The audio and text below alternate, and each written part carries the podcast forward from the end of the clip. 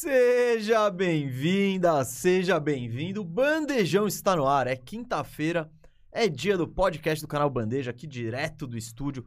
Edição número 106 do programa. É, é bandejão pra caramba, mas é isso. Toda quinta-feira estamos aqui direto do estúdio. Eu, Gustavo Mesa. Hoje, desde cara aí, já peço desculpa aí pelo atraso, tá? Eu estava pronto na hora, eu tava no meu, no meu horário, eu tava on schedule, já tinha ido, já tinha ido no barbeiro, deixado aqui a, a barba nos trinks tal, tomado banho, almoçado, tava pronto para sair, mas nossa diva, nossa diva, passou um tempinho a mais aí dando um tapa no visual, então espero que vocês perdoem o, esse, esse, esse atraso, mas é por causa do visual desse cara que está aqui comigo, Rafael Cardone, o Firu. Fala, Firu, beleza? Fala, fala. Não, era necessário. Agora vocês têm um Firu bem chavoso aí pra vocês. Mas ser tão chavoso assim vale 20 minutos de atraso do programa? Olha, essa culpa do atraso eu acho que é mais meio a meio do que só Não, não, não, não, Eu não, acho não, que é não, mais não. meio a meio do Quem que me pediu carona de última hora ali, 11 É. e meia, Não, mas tá ó, frio, vou de- não vou de bike? um salve aí pros caras aí do, do, do- da barbearia que eu fui aí, o Daniel, Felipe, tamo junto. Vão assistir o canal. Eu falei pra É, eles assistirem. O, o cara que cortou meu cabelo, que o Daniel não curtia muito basquete, tá começando a curtir. E o Felipe já curte mais, torce pro Boston Celtics, tá chateado com a derrota no jogo 1. E aí eu falei, ó, eu vou estar hoje ao vivo lá no canal Bandeja, espero que eles estejam assistindo. Um salve aí pra vocês. Valeu. Ficou bom, né, mesa? Cara, a minha opinião não importa. O que importa é a opinião do povo. Que e o que tão povo, achando o povo está amando. Esse Ah, povo então está. fechou. Michael Mick falando que lindo, olha esse cabelo. A- o iMix, olha o Firu. Iago Cabalheiro, régua máxima. É, aqui, ó, Pedro Martins televisão. Cacete, achei que era o Henry Cavill. Não, sei quem é, não não sei sei o que quem é, acontece. Ô, louco, mano, Peak Blinders. Acho, talvez seja do Peak Blinders. Aqui, ó, Splash Brother Brasil. É? É o super-homem. Ó, sou Mas qual super-homem. super-homem? Pra mim, o Acho super-homem que era o o que, novo, né? o que teve o acidente de. O Christopher. Reeves. É, Era Christopher é, Reeve? Reeve. Christopher Reeve, é isso. Muito bem.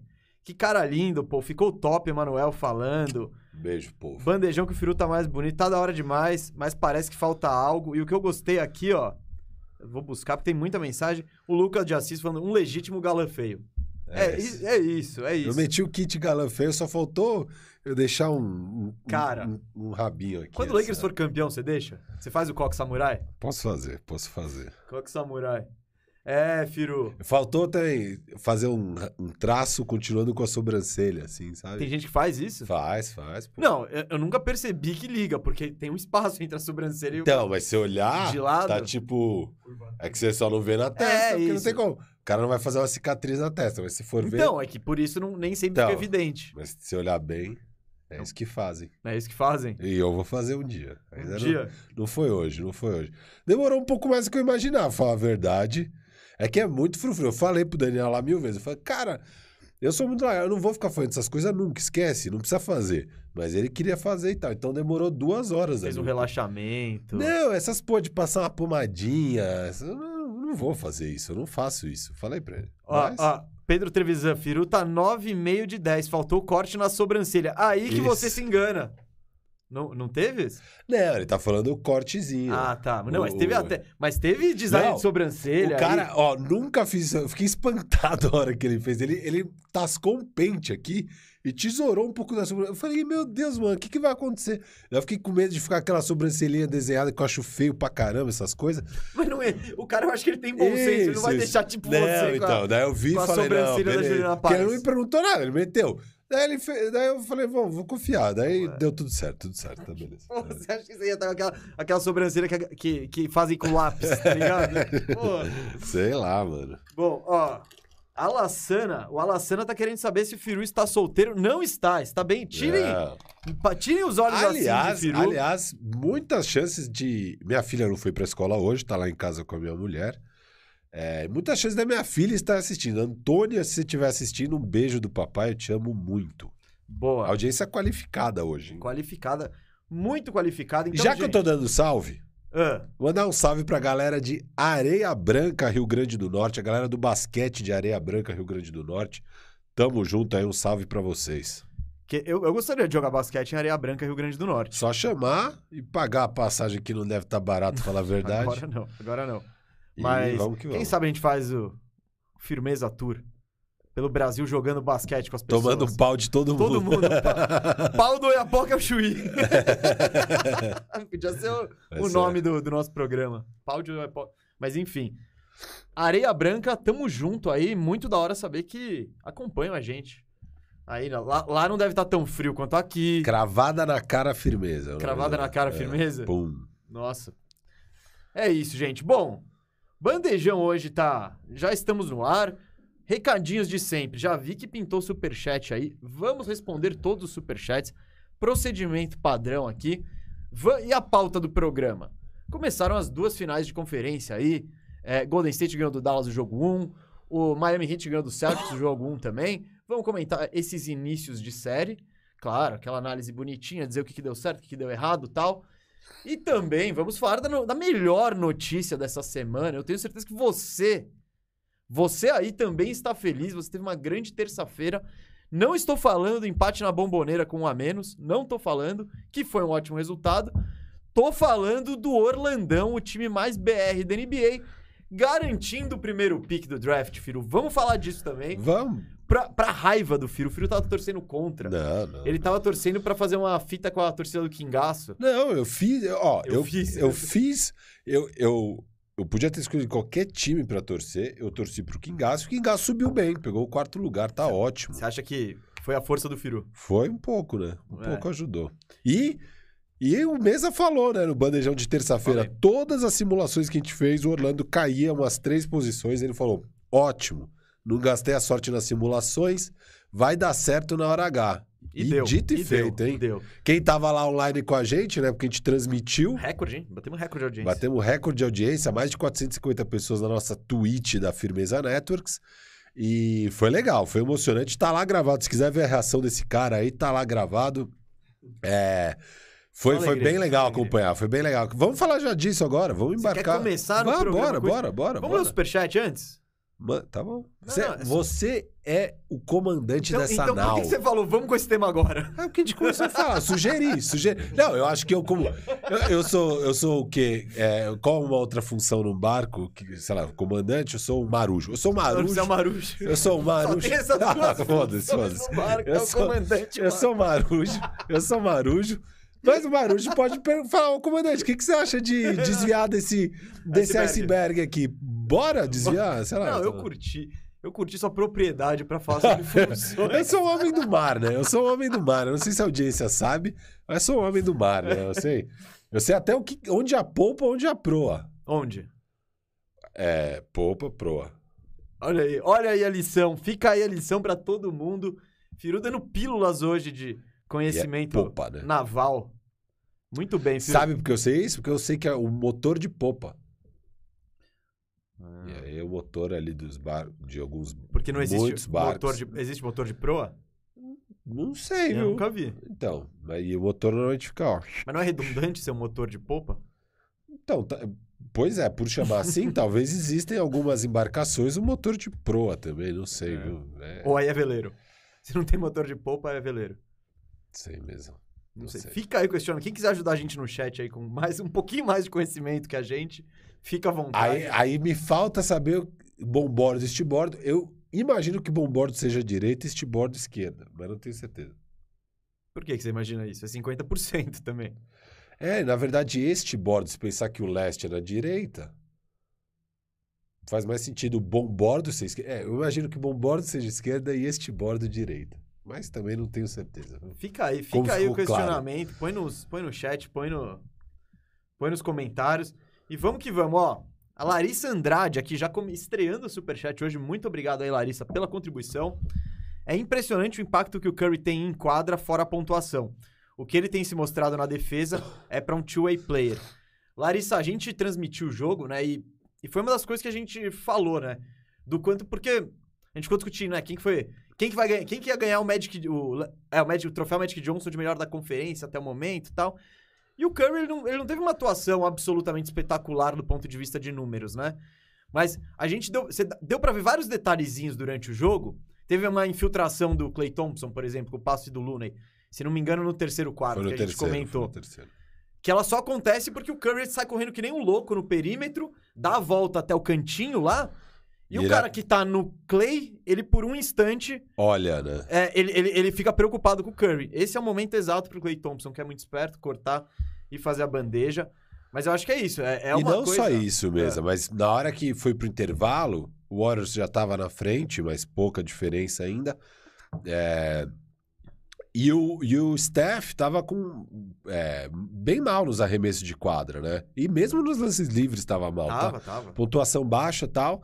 Mas ele, cara, tinha dado um monte de assistência, pegado o rebote, impactado o jogo de várias formas e tava contribuindo pra vitória. Então a gente tava meio falando, bom, é, o Warriors está na frente mesmo sem o Steph estar quente. A hora que o Steph e o Clay ficarem quentes, aí ferrou pro, pro Mavericks nesse jogo aqui hoje, né?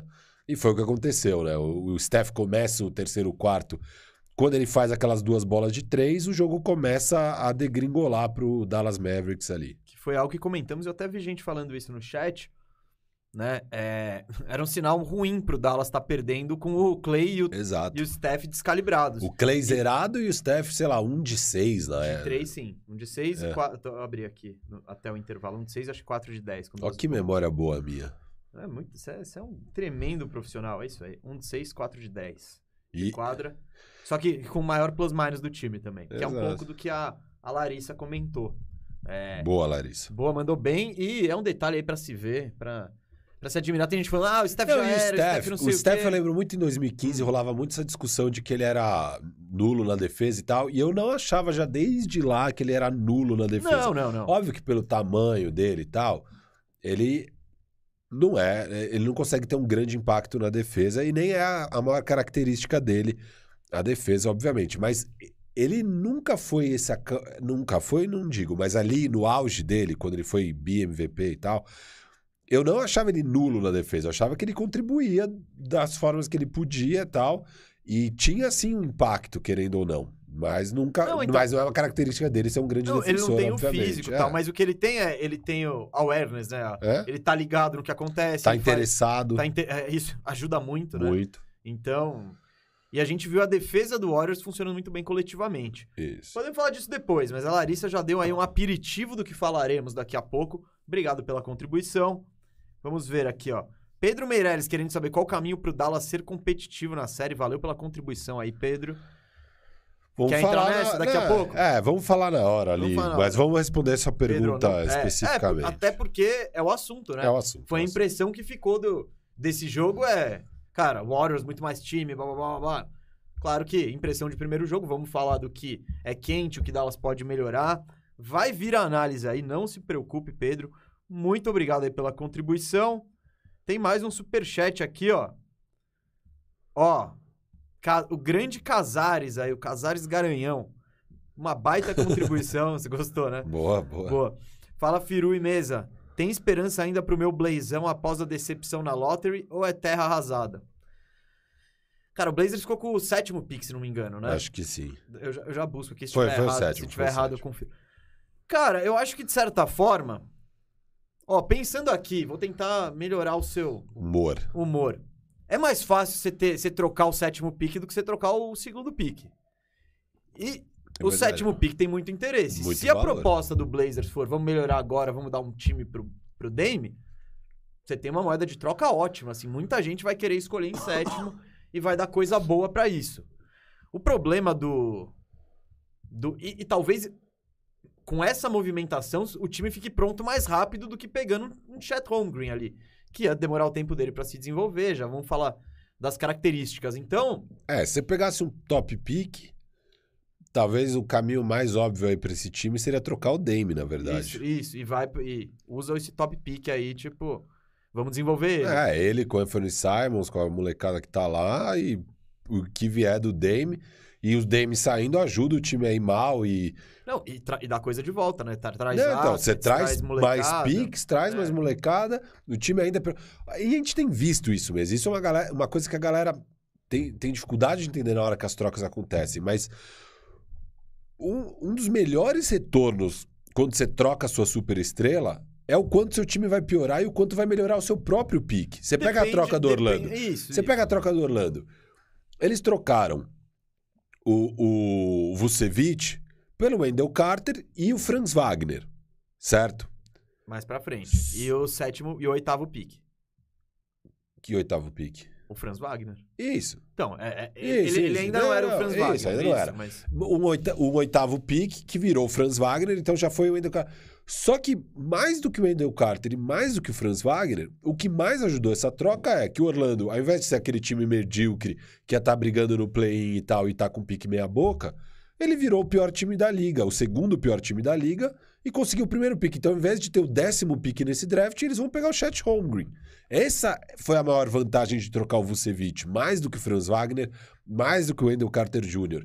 A gente viu a mesma coisa com o Houston, né? O Houston, ele faz a troca do Harden e ao invés de manter os caras que chegam, que Jared Allen, Caris LeVert e tal, eles imediatamente trocam, todo mundo criticou aquelas trocas, mas justamente por não ficar com aquilo, por não ir atrás do Ben Simmons, por sei lá o quê, eles conseguem ser horríveis e pegam o Jalen Green no mesmo ano. Eles conseguem o segundo pique e agora eles têm o Jalen Green. E é muito melhor você ter o Jalen Green do que você ter lá o Caris LeVert, o Jared Allen. Tipo, dane-se. Então, é, isso é uma coisa que as pessoas têm que entender. É, o, o mais benéfico de trocar, às vezes, a sua superestrela é que você vai melhorar muito sua chance de ter um baita pique e o melhor caminho para o seu time no futuro conseguir competir num rebuild é você conseguir esse pique alto, não É, tem esse, jeito. esse é o caminho desses times menores aí. E né? por isso que eu falo, então pro, pro Portland, se pega o Chet Holmgren, ainda mais o Chet Holmgren provavelmente não vai estar Ah, pronto e já acho- voando eu, no primeiro então, ano. eu acho que se eles pegassem, eles iam tentar com o Dame. Qualquer um desses caras, eles iam tentar com o Dame. Ah, eu troco o Dame e, Não, e vou para um rebu- Não, rebuild então, tipo, Jabari, porque, até porque o Dame não teve, não teve nunca um cara desses aí. É. De nenhum desses, né? De uma ala de, de força aí. Pivôs, vamos falar disso então, Firu, que você quer? Você quer falar disso? Vamos falar disso. Vamos guardar aí. Fazer, a galera tá chegando ainda, a gente já vai falar das duas séries. Mas antes, vamos dar uma passadinha aí na loteria do draft. Por quê? Porque eu quero. Porque eu acho que temos que falar disso. É, o Or- Orlandão é dia de Orlando. Orlando mesmo. Ó, esse homem aqui, vocês são prova viva. Esse homem tá há dois anos falando que o projeto é 2024 vai para os playoffs, 2026 é título. É Título. Título. Com, ou Com- sem Luca? Com ou sem Luca. com Com ou sem Luca. Não, vamos ver. Às vezes a gente. Ele vai querer Mas o depois. projeto tá cada vez mais promissor para ter o Luca, porque, ó, ó, vocês vocês já estão lá com os técnicos que o Luca O gosta. Jamal Mosley, que deu a sorte, ele tava lá na hora de pegar o primeiro o, o. Luca se chama Luca Magic. É, já tá, mano. E vocês são Orlando Magic. Tem muita coisa Muita coisa. a favor. Orlando tá mais perto da Eslovênia, Eslovênia. do que Dallas. Verdade. Consideravelmente. Você põe umas quatro horas a, a menos aí. Será que tem voo direto ou ele tem que ir pra Miami? É não, que- não é que- direto, direto, mas Ah, de tem- Orlando tem pra Orlando, Europa. Paris, É, tem, tem, Orlando, tem, exato. Barcelona, tem Pronto. Orlando, Porto. pronto. Então tá, muito tá mais tranquilo, fácil. tá tranquilo. Então, eu, eu tô cantando. O Firu disse muito bem, já tá. Todo mundo já sabe, é 24 playoffs. Aí no terceiro playoff seguido a gente ganha. 24 cai na primeira fase, 25 final, de conferência. 26 campeão. É isso. É isso. E aí a gente vai ver se o Luca vai estar lá desespe- desesperado, batendo, querendo participar disso. Tô cansado de Dallas. Quero morar aqui e tal. Trabalhar com o coach Mosley. A gente vai ver. Mas, enfim, não vamos nos precipitar ai- ainda. Isso aí tá pra 2024, mas antes disso, até chegar nos playoffs de 2024, Orlandão tem uma decisão importantíssima agora, que é o que fazer com o primeiro pick.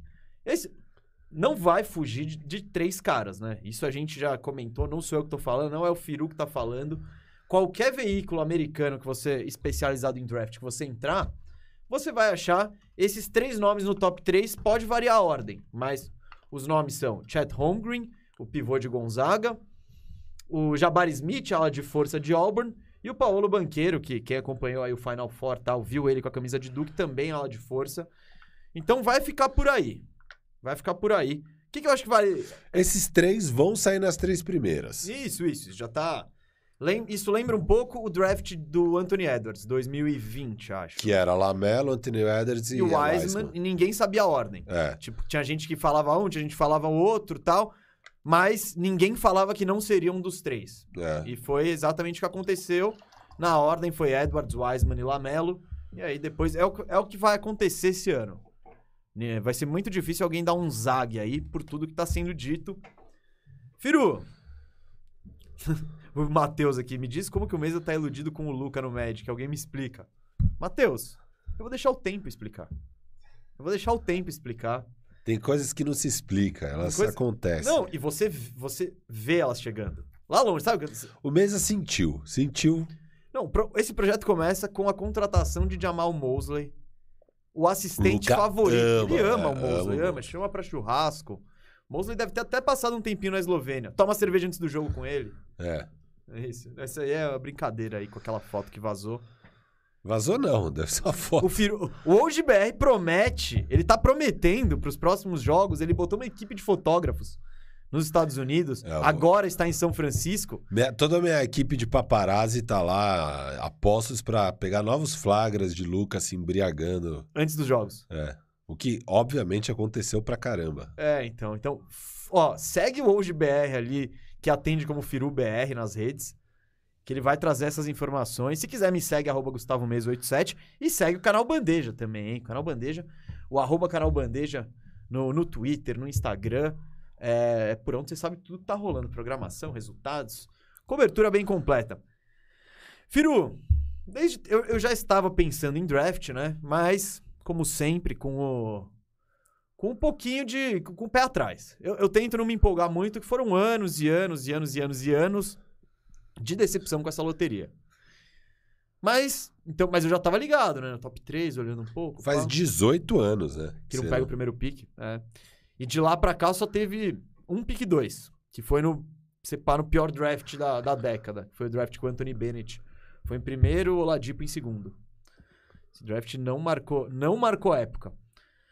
E agora, Firo, eu tô intrigado, né, com quem que Orlando pega. De início, eu acho que os três caras encaixam, sabe? Tipo, você consegue se vender ven- com, esses três, com esses três caras no Orlando. O Chet Holmgren, do que eu vi, e não estou com meus estudos ainda 100%. É, pro draft eu vou estar, ó, tinindo. Agora eu tô começando a estudar. Mas da- das primeiras impressões, o Chet Holmgren, ele pra mim é o cara que tem o maior teto e o maior piso. Eu não vejo o Jabari Smith ou o banqueiro virando um bustzaço que vai estar fora da liga em cinco anos. O Chet Holmgren... Menor piso. É, é, menor piso. Maior amplitude. É, é que você falou maior piso. Não, não, não, tá? desculpa, eu falei errado. Isso. Boa, bem corrigido. Eu acho o Chet Holmgren, ele é isso, ele Isso. pode se tornar o melhor indiscutível desse draft e pode sair da liga rapidão, estilo Rashim Tabit, que quando foi, que foi Ele escolhido... Pode ser o Bobo com hype. Pode, pode. não, não, mas sim, você entende? É isso que eu tô falando. Tem um mundo onde isso acontece, onde... Porque qual que é a dele? Ele é gigante, envergadura monstruosa, o cara, ele dá toco muito bem, tem, tem agilidade, ele puxa contra-ataque, tem capacidade de marcar no perímetro, tem arremesso de três. Pô, então esse cara é perfeito, né? Não, ele pesa menos que o Firu. Ele deve ter 2,16 e pesa menos que o Firu.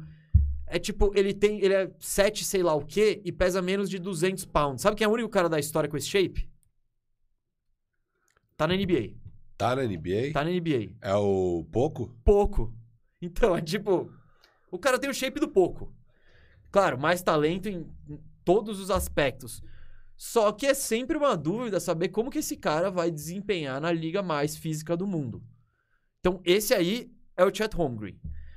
Jabari Smith, filho, do que eu vi, é um chutadorzaço, assim. A bola cai na mão dele, Isso. pimba, bola de três, bola de dois, é, quica uma vez e atlético. chuta, é, ele, e ele tem fade away, ele tem todas as ferramentas de chute e tem uma coisa importantíssima que é tamanho, ele deve ter 2,8 com 2,13 de envergadura, um negócio difícil de marcar. Isso aí em qualquer lugar é difícil de marcar.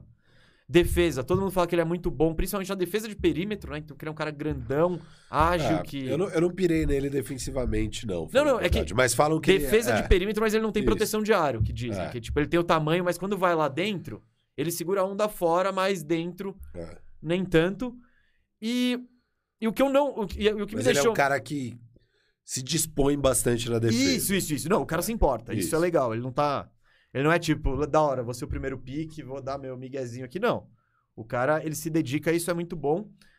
O que, do que eu vi, o que, eu menos, o que me empolgou menos foi o controle de bola.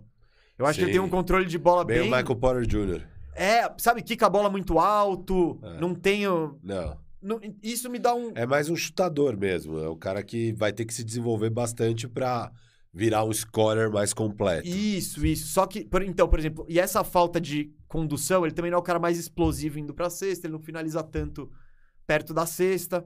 Mas, porém, eu acho que o mais difícil de se desenvolver. Se você já é um chutador de elite com tamanho, tal, isso aí dá pra, dá pra ele virar um.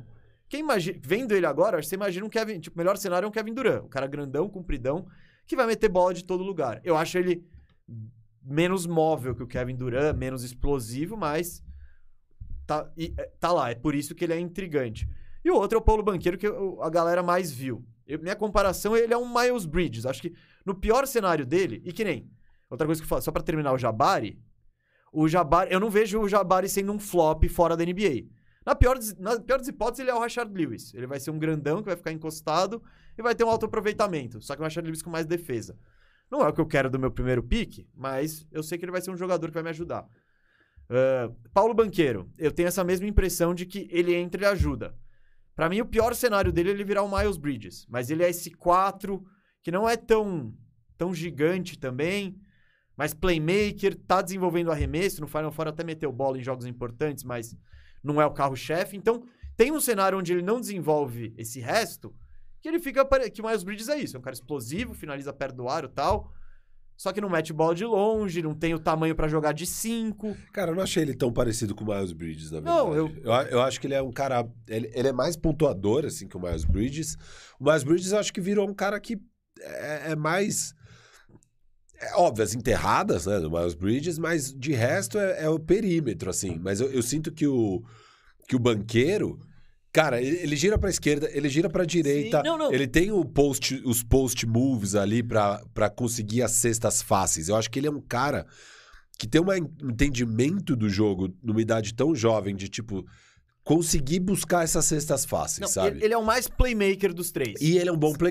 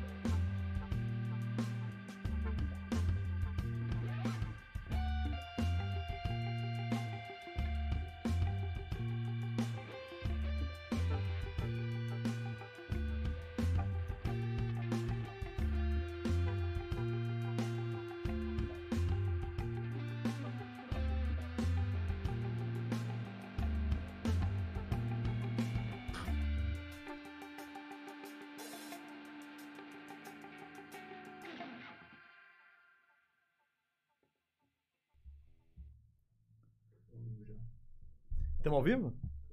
Voltamos, Moro? Voltamos? O Cascão arrumou lá no telhado? Acho que sim.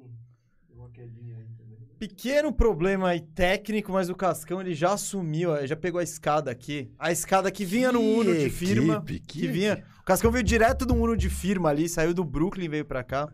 Subiu no telhado, arrumou a antena. Desculpa aí, galera. Mas estamos de volta, estamos de volta. Seja bem-vinda, seja bem-vindo. Foi um break, foi um cliffhanger. Não, não foi. A gente discutiu um monte de coisa depois, tá ligado? É, o, o Moro, o orelhudo, de- deixou aqui a gente conversando uns dois minutos, depois ele falou, ih, caiu. Olha, agora eu, Mas nem- o que, o que a gente tava falando, eu acho. eu estava falando que ele é um grande play. Não, eu falei que ele era um playmaker. Mas aí eu falei, é, ele é muito bom play. Ah, então ele é muito bom play. Então é. Bom, vamos tentar continuar falando que eu tava falando do, do banqueiro, só pra encerrar. Porque eu não sei direito o gancho e como voltar ao assunto da forma certinha. Eu acho que ele talvez seja o mais pronto ali. Sabe? Do tipo, você Não, põe ele é, ele. é o mais pronto. Você põe ele, ele vai te entregar as coisas. E tal. até, esse, essa é a grande pena que o mais provável, a gente vai falar dos cenários, mas é ele sobrar para um Houston, onde. É, se bem que os três, Nossa. fica- os três são. O, o Houston, o que, que o Houston tá. Qual que é o problema dele cair no Houston? Que é muita bagunça lá, né? Não, é, mas beleza. Então, eu sei. Eu queria ele num time mais. Mais ajeitadinho? É, eu queria ele caindo no quingaço ali. Não, não vai cair. Não Eu vai sei, cair no sei. Kingaço. Não vai cair no sei. Não, o Houston é essa zona, mas não. De novo, não vai ser esse ano. Alô, Red Nation. Acho que Não, vai ser então, o mas seria da hora o vem. banqueiro já cair num time que, sabe, que tem condições de jogar bem basquete. Que nem aconteceu com o Mobley, de cair no Cavs, o Scottie Barnes no Raptors.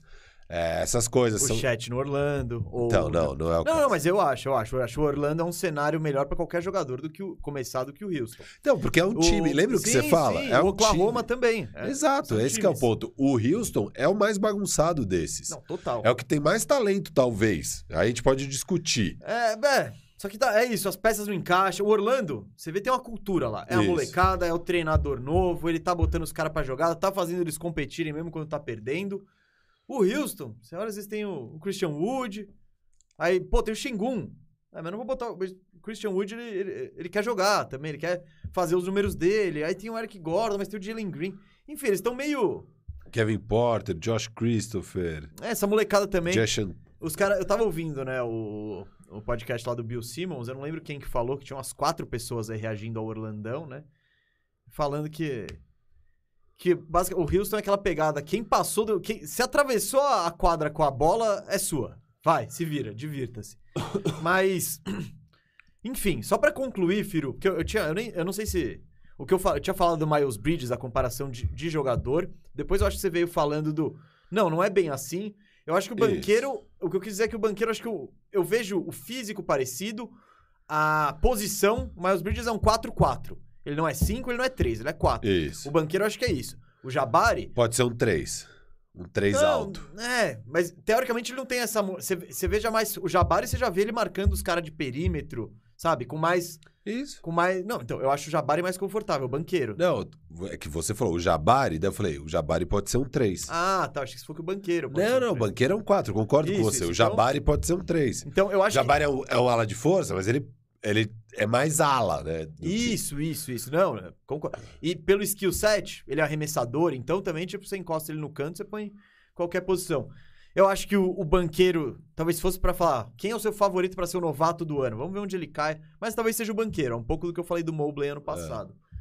Concluindo aí, filho, eu não sei o que... É, eu... Não, eu, eu, eu acho que eu, fa- que eu- eu é- tava falando do banqueiro um pouco. Eu eu gosto ia te pedir pra você falar dos três aí, o que Ah, você tá, quiser. beleza. Então vai lá. Não, não. Conclói. Não, Con- conclói, conclói. Concluirei. Não, não, não. Eu ia concluir com quem eu pegaria.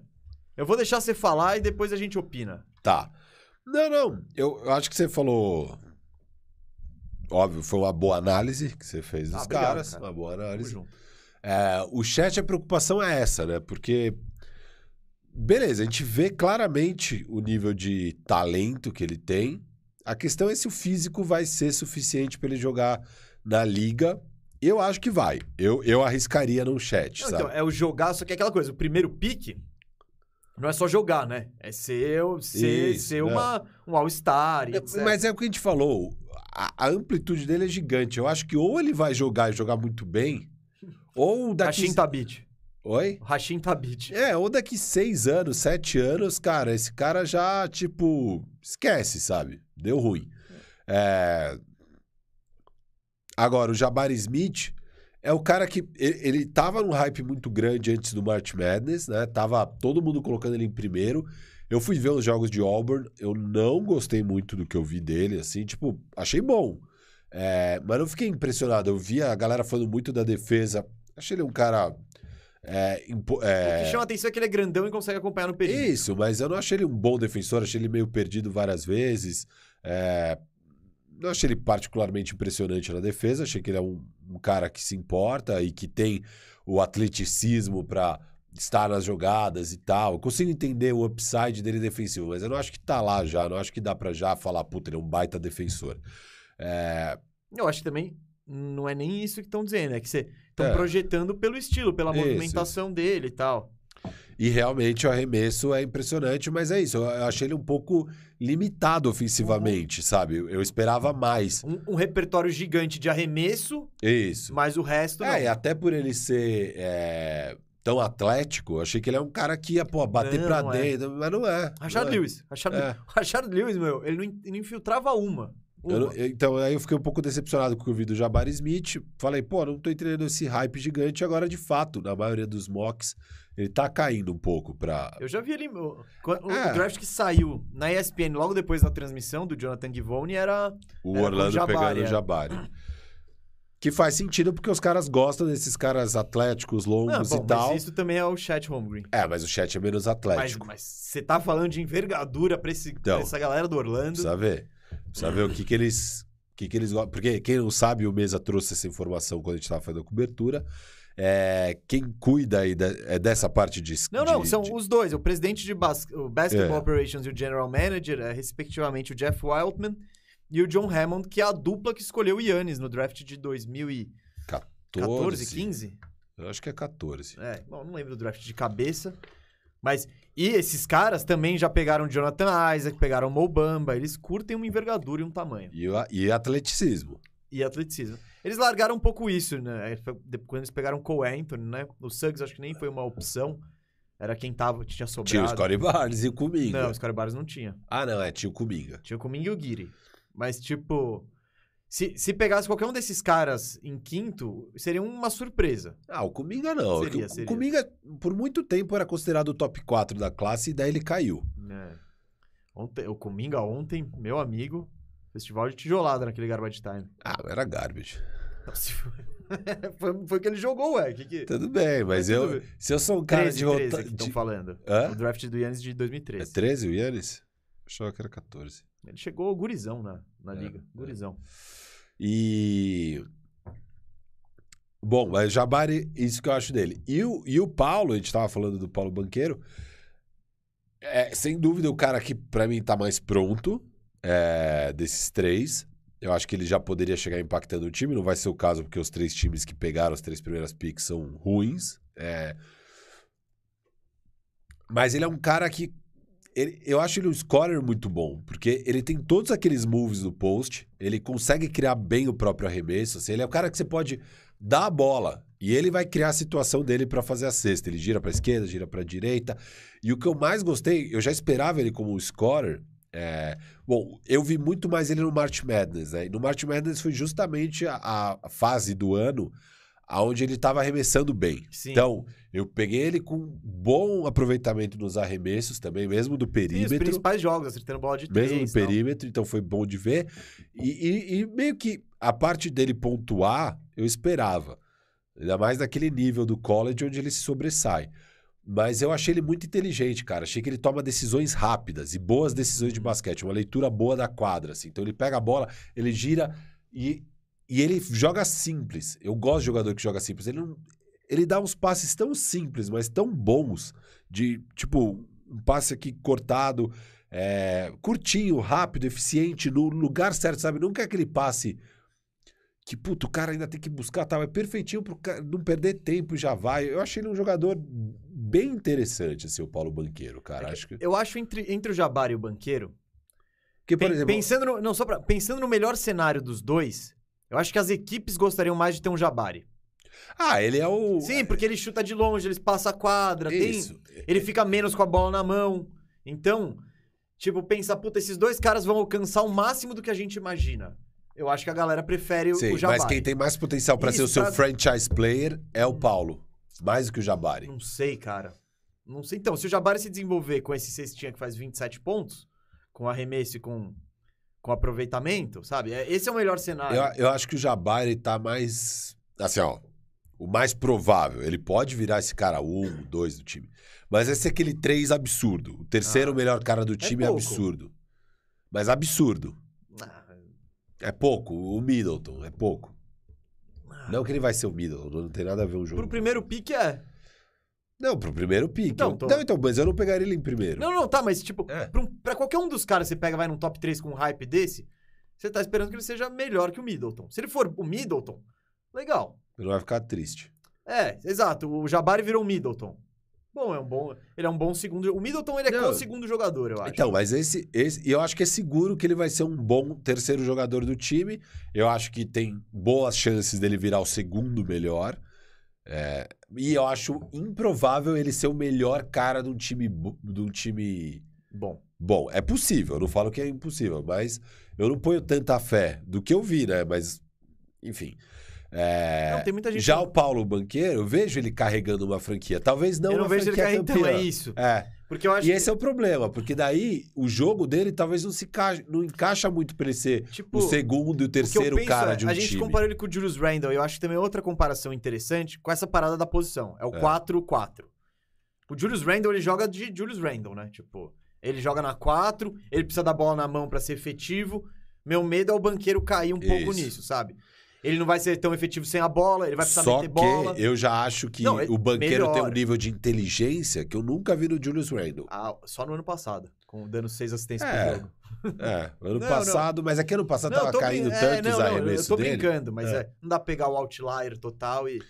Não, beleza, isso eu acho também. O Julius Randle. é, não tem comparações exatamente perfeitas, exato. até porque o banqueiro tem mais potencial do que qualquer um desses caras tiveram mesmo antes do draft, né? Então. Mas. E esse que é o eu- problema. O banqueiro é isso. É difícil imaginar ele sendo o terceiro cara do time. Porque ele precisa muito da bola na mão e tal. É, então. Então, ele vai ter que ser o primeiro. O segundo, aí é- a dúvida é. Mas tá, ele, ele vai ser o cara do time, mas quão bom esse time vai ser se o cara do time é o banqueiro? Acho que essa é a grande dúvida. Com É. o banqueiro, o Jabari Smith dá até pra ser o terceiro, entendeu? E o- no- Não, então, ele, ele, ele, ele- eu acho que. ele exige menos. que disse, não, ele é o cara que é muito. É que nem o que a gente fala. A gente fala, muita gente fala. Do Kevin Durant ser uma estrela fácil de você botar no Isso, time. isso. O Kevin Durant, ele entra. Cara, ele vai fazer 27 pontos das assistências dele ter. E qualquer time que você botar, ele vai entregar isso. Exato. Porque ele não precisa ficar cozinhando muito a bola na mão tal. Ele pega, ele define rápido. O banqueiro, o Jabari Smith, eu acho que ele tem esse potencial de tipo, beleza, ó. Você nem acha que eu tô jogando aqui, mas eu já tô com 22 pontos. Só porque eu acertei uns arremessinhos de meia distância. E o, e o banqueiro, eu acho que é- ele vai fazer 25 pontos, mas é aquele 25 pontos que você vai ver ele batendo a bola, girando, tentando. Que são características diferentes, né? Então eu acho que talvez o apelo. E óbvio, você tem que assistir os dois, cada um tem os seus pontos negativos, positivos. O apelo maior pelo Jabari é esse sonho aí, né? Do, de, mano, vamos achar o Kevin Durant. E você pode achar o Rashard Lewis também, né? Então. Firu, quem que você pega em primeiro? Eu pego o chat. Eu também. Eu, nesse momento, eu tô de chat Holmgren. Porque. Eu não, eu não, eu, e me cago de medo. Eu vi Ah, aqui, mano. ele pesa 88 quilos, cara. Pode dar bem ruim. Bem ruim. Bem ruim. Cara, assim. 88 é bem menos do que eu peso. Não, e- cara, Surreal. é, tá- deve estar mais perto. Ele tá mais perto do meu peso do que do seu. É. Que eu peso, ah, 78 ali. Tô, acima do peso, né? Mas, porra, bizarro. Ele tem 50 Ele centímetros tá mais, a mais. perto do seu peso do que do meu. Eu tenho mais de 100 quilos. Caralho. Mano, então, isso me assusta muito. É. Imagina, você. É capaz de você der uma trombada nele e ele mexa. É, Não é não. Não é, é capaz, mas não é provável. capaz. Pô, são 100 quilos contra 88, é física. Mas, porra, Não, tudo bem. o seu, você tem uns quilos de lasanha aí. Você É. tem uns. O dele é, mano. Tem um cheddarzinho. É, tem, exato. Um bacon extra ali que você. Uma pancetinha. É. Mas. E ele é só, mano. Ah, Pô, chassi de grilo do caramba. cara, vamos tentar. Seria muito louco fazer acontecer. Firu Combine. Você tentando.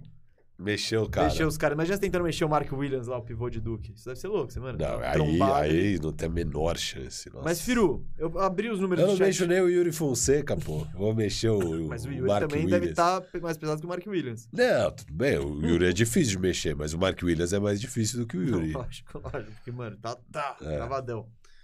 O, só, só os números do chat home aqui pra ilustrar o potencial, Firu. É, são 14 pontos, quase 4 tocos por jogo, 10 rebotes, arremessando de quadra 61% e de 3,39%. Não, e a facilidade como ele, ele, ele puxa um fast break, por exemplo. É, isso, ele é muito conduz a móvel. bola a E- quadra inteira.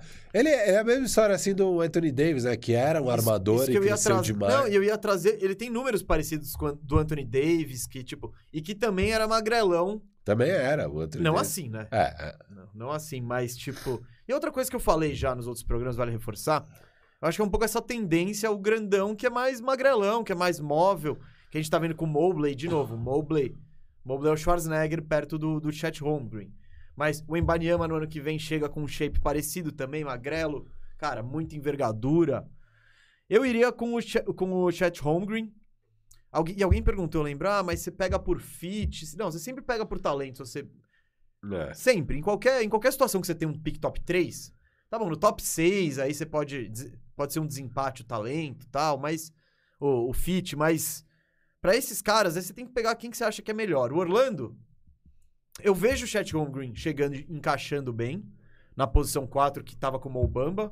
E talvez isso seja até bom pro Wendell Carter dar umas trombadas. Ele vai ter que. Vai ter que pegar o Embiid na prime, primeiro. Você não, relaxa, chat. Deixa o Wendell Carter ali. E, certo, e você vai testando ele de pivô também. Você vai vendo como ele joga com um pivô, como ele joga sem um pivô, se ele vai meter bola o suficiente pra se passar a Se quadra. o Jonathan Isaac estiver disponível, vai ajudar, né? A ele poder jogar de pivô. Quem? Não, não, mas Que- até o, Mas aí o Franz Wagner, Timo Kiki, você tem outros quatro aí Tá. que você vai conseguir botar. Então, os testes Sem- vai dar eu pra sempre fazer. esqueço que tem o Okiki. O que, que é isso? O que, que é isso? Como que você esquece? Você vai ver esse ano aí. O Kiki versus Austin Reeves, a grande batalha. A gente, a gente fez essa aposta aí? É, Quem vai ter uma melhor- carreira melhor? é. é. São os grandes duelos. Organiza- Mas a gente imagina com o, o Kiki Reeves Watch toda semana. A gente, com, dados. a gente com 47 anos falando, tá vendo? Seu otário! O Austin Eu- Reeves. Já, talvez com netos até lá e falando... Não. O seu vô? Seu vô falava que o Austin Reeves era melhor. Nossa, tá doido. Mas, filho, eu iria com o, eu iria com o Chat Holmgren, eu acho que... Vamos apostar no potencial, vamos apostar no potencial. Me cago, né? Me cago, porque o Jabbar, o Jabbar Smith encaixaria perfeito. Tipo, ele é o 4 metedor de bola, que a gente não, a gente não tem um cestinha nato É, desde sempre. Desde... seria da hora, né? O Sabe quem foi o único cara do Jabari Magic? com o Franz Wagner na ala ali. É, e o Isaac também, e aí o. E aí, tipo, não, calma, calma. Mano, esse time vai ficar gigante, ninguém vai fazer ponto nesse time. Ninguém. Você fez até eu, até eu me perder aqui. O que eu ia falar? Ah, que o Orlando, esse negócio de ter o cestinha. O Orlando não tem um cara que, que fez 25 pontos de média na temporada desde sabe quem? Não. T-Mac, Desde o T-Mac? 2004. Caraca! É bizarro. O Dwight Howard mesmo, ele, a média dele era 22. É bizarro. Então a gente não tem o cestinha. E, e esse cara. Caraca, É, é o o Vult não zoando. teve uma temporada de... De 25, não. Que também tá bom. Ele fazia aqueles 22, 22, 12 é. e tal. Bacana. Muito doido. Então, você tem isso, no, esse potencial no Jabari, Smith, no Jabari Smith. E o encaixe é perfeito, né? E defesa, tá. Meu. Só que, sei lá. Sei lá, eu iria de, eu iria de chat e vambora. Nesse Não, momento. tem que ir de chat. É... Tem que ir. Tem que ir nesse maior potencial, cara. Não, não dá, não dá. Imagina você deixou passar porque era mais garantido. Porque, cara, esses times têm que mirar, assim... Não é qual é a minha maior chance de pegar playoffs, tá? É qual a maior chance de título. E a maior chance de título não é com esse... É, Quem é o melhor cara? Quem é o melhor? É basicamente, não Isso. tem muito. Quem é o melhor cara? É, É. isso, é isso. Porque é isso, eu falei, eu, eu gosto muito do Wendell Carter Jr. Porra, gosto pra caramba, já, já falei aqui milhões de vezes. Beleza, o Chet Holmgren é um pivô e ele é muito melhor, a gente troca o Wendell Carter, né? Não tem... O Orlando não tem o Cade Cunningham, que é o que eu tô falando. O, o Detroit já achou esse cara. que eu acho que pode ser o melhor jogador de um time campeão. Não sei se vai ser, tá, mas ele tem esse potencial. Acho que o Kate Cunningham dá pra sonhar isso dele. Tá muito longe, né? Pô, quantos, são, são pouquíssimos os caras Aham. que são campeões e, né? Ainda mais com esse com esse com essa responsa. O Orlando não tem esse cara, né? Então, por isso, que nem você pega o Detroit, mano, o Kate Cunningham é intocável, você, não- você nem toca no assunto. O Orlando não tem absolutamente ninguém, ninguém que é absolutamente intocável. Sim, sim. Então, vamos de talento aí, vamos de talento. É o chat. E daí na 2, você vê o OKC mais pendente pra qual dos dois caras? Jabari. Eu também, ó, eu vejo mais eles indo Eu pro gosto Jabari. do Jabari lá também. Metendo bola tal. Jogando. Guiri, Shea, Guiri, Dort, Jabari. Jabari. E Firu de pivô, que eles não têm ainda. Mas eles têm o 12 pick. Eles, Eles podem vão pegar, o o- Aiton, eles vão pegar o Dominator. A gente. Eles a podem pegar o Mark Williams. A gente fez esse cenário no Faxina É. Firmeza, hein? Não, não, não fez. O Eiton não. Pro Não. Não. Cogitamos, mas não Mas é que fizemos. não tinha, não tinha. Não tinha. A gente não- conseguiu achar coisa legal pra mandar pro Phoenix de É. volta. Acho que foi. Mas eles têm o 12 pick, eles podem pegar o Mark Williams, o Jalen Duran, É. enfim. Ou podem pegar o Dwayne Dedmon, qualquer pivô. Tem uma base, tem uma base que eles podem pegar. É, é, mas aí mais um 3D, né? É. Um pouco. É, ele é mais velho também já. O Abaja acho que tem 22. Não, sim, mas eles podem Não, pegar. não, pode, pode. Tô falando, que- mas não- eu tô falando as opções pra fechar esse buraco de pivô aí. Mas o Abage, o Abage é mais na 4? Ele é 3. Ele é 3 o Abage? Uhum. Tem Quem que jogava metros, cara. com ele mesmo? Agora, agora de cabeça. Tem, tinha o pivôzão lá que pegava rebote é, a rodo. então. Mas o Abage pegava Não, não, não, não, rebote a confundi. O rodo. Abaja de É. Kansas. Quem jogava com ele que eu gostava era o Brown. Que metia a bolinha lá. Ah. de- É que o, o era um monstro nos rebotes, né? Ele é absurdo pegando rebote. Ah, não- ó, vou Ele puxar pe- vou É, ele puxar. tava pegando 16 rebotes por jogo. Não era ele, era o pivô de North Carolina. Não, o Abage. O pivô de North Carolina que ganhou de Duke. O Abaja é o 15 de Kansas. Aqui, ó, a média, média da carreira dele, ó, pegou 5 rebotes esse ano. Não, então eu tô confundindo. Aqui, ó, 1,96m. Ele é, o, Não, quem que é o cara que pegava rebote lá? É o pivô de North Carolina. Eu vou buscar aqui, ó. Caraca. Meu Deus do céu. North Carolina, roster, best, Minha memória tá ball. me falhando aqui. É. Não, só- você só tá focado aqui, ó, no, em looks. Você só quer saber de looks. aqui, ó. Vamos lá, vou te trazer o nome do, do pivô que você tá querendo. E é um nome latino, ainda vou dizer, ó. Armando Bacot. Ah, era o Bacot, é verdade. É Você verdade. errou o time, errou o nome, tudo. errou Era o posição, Bacot, era o. Bacot.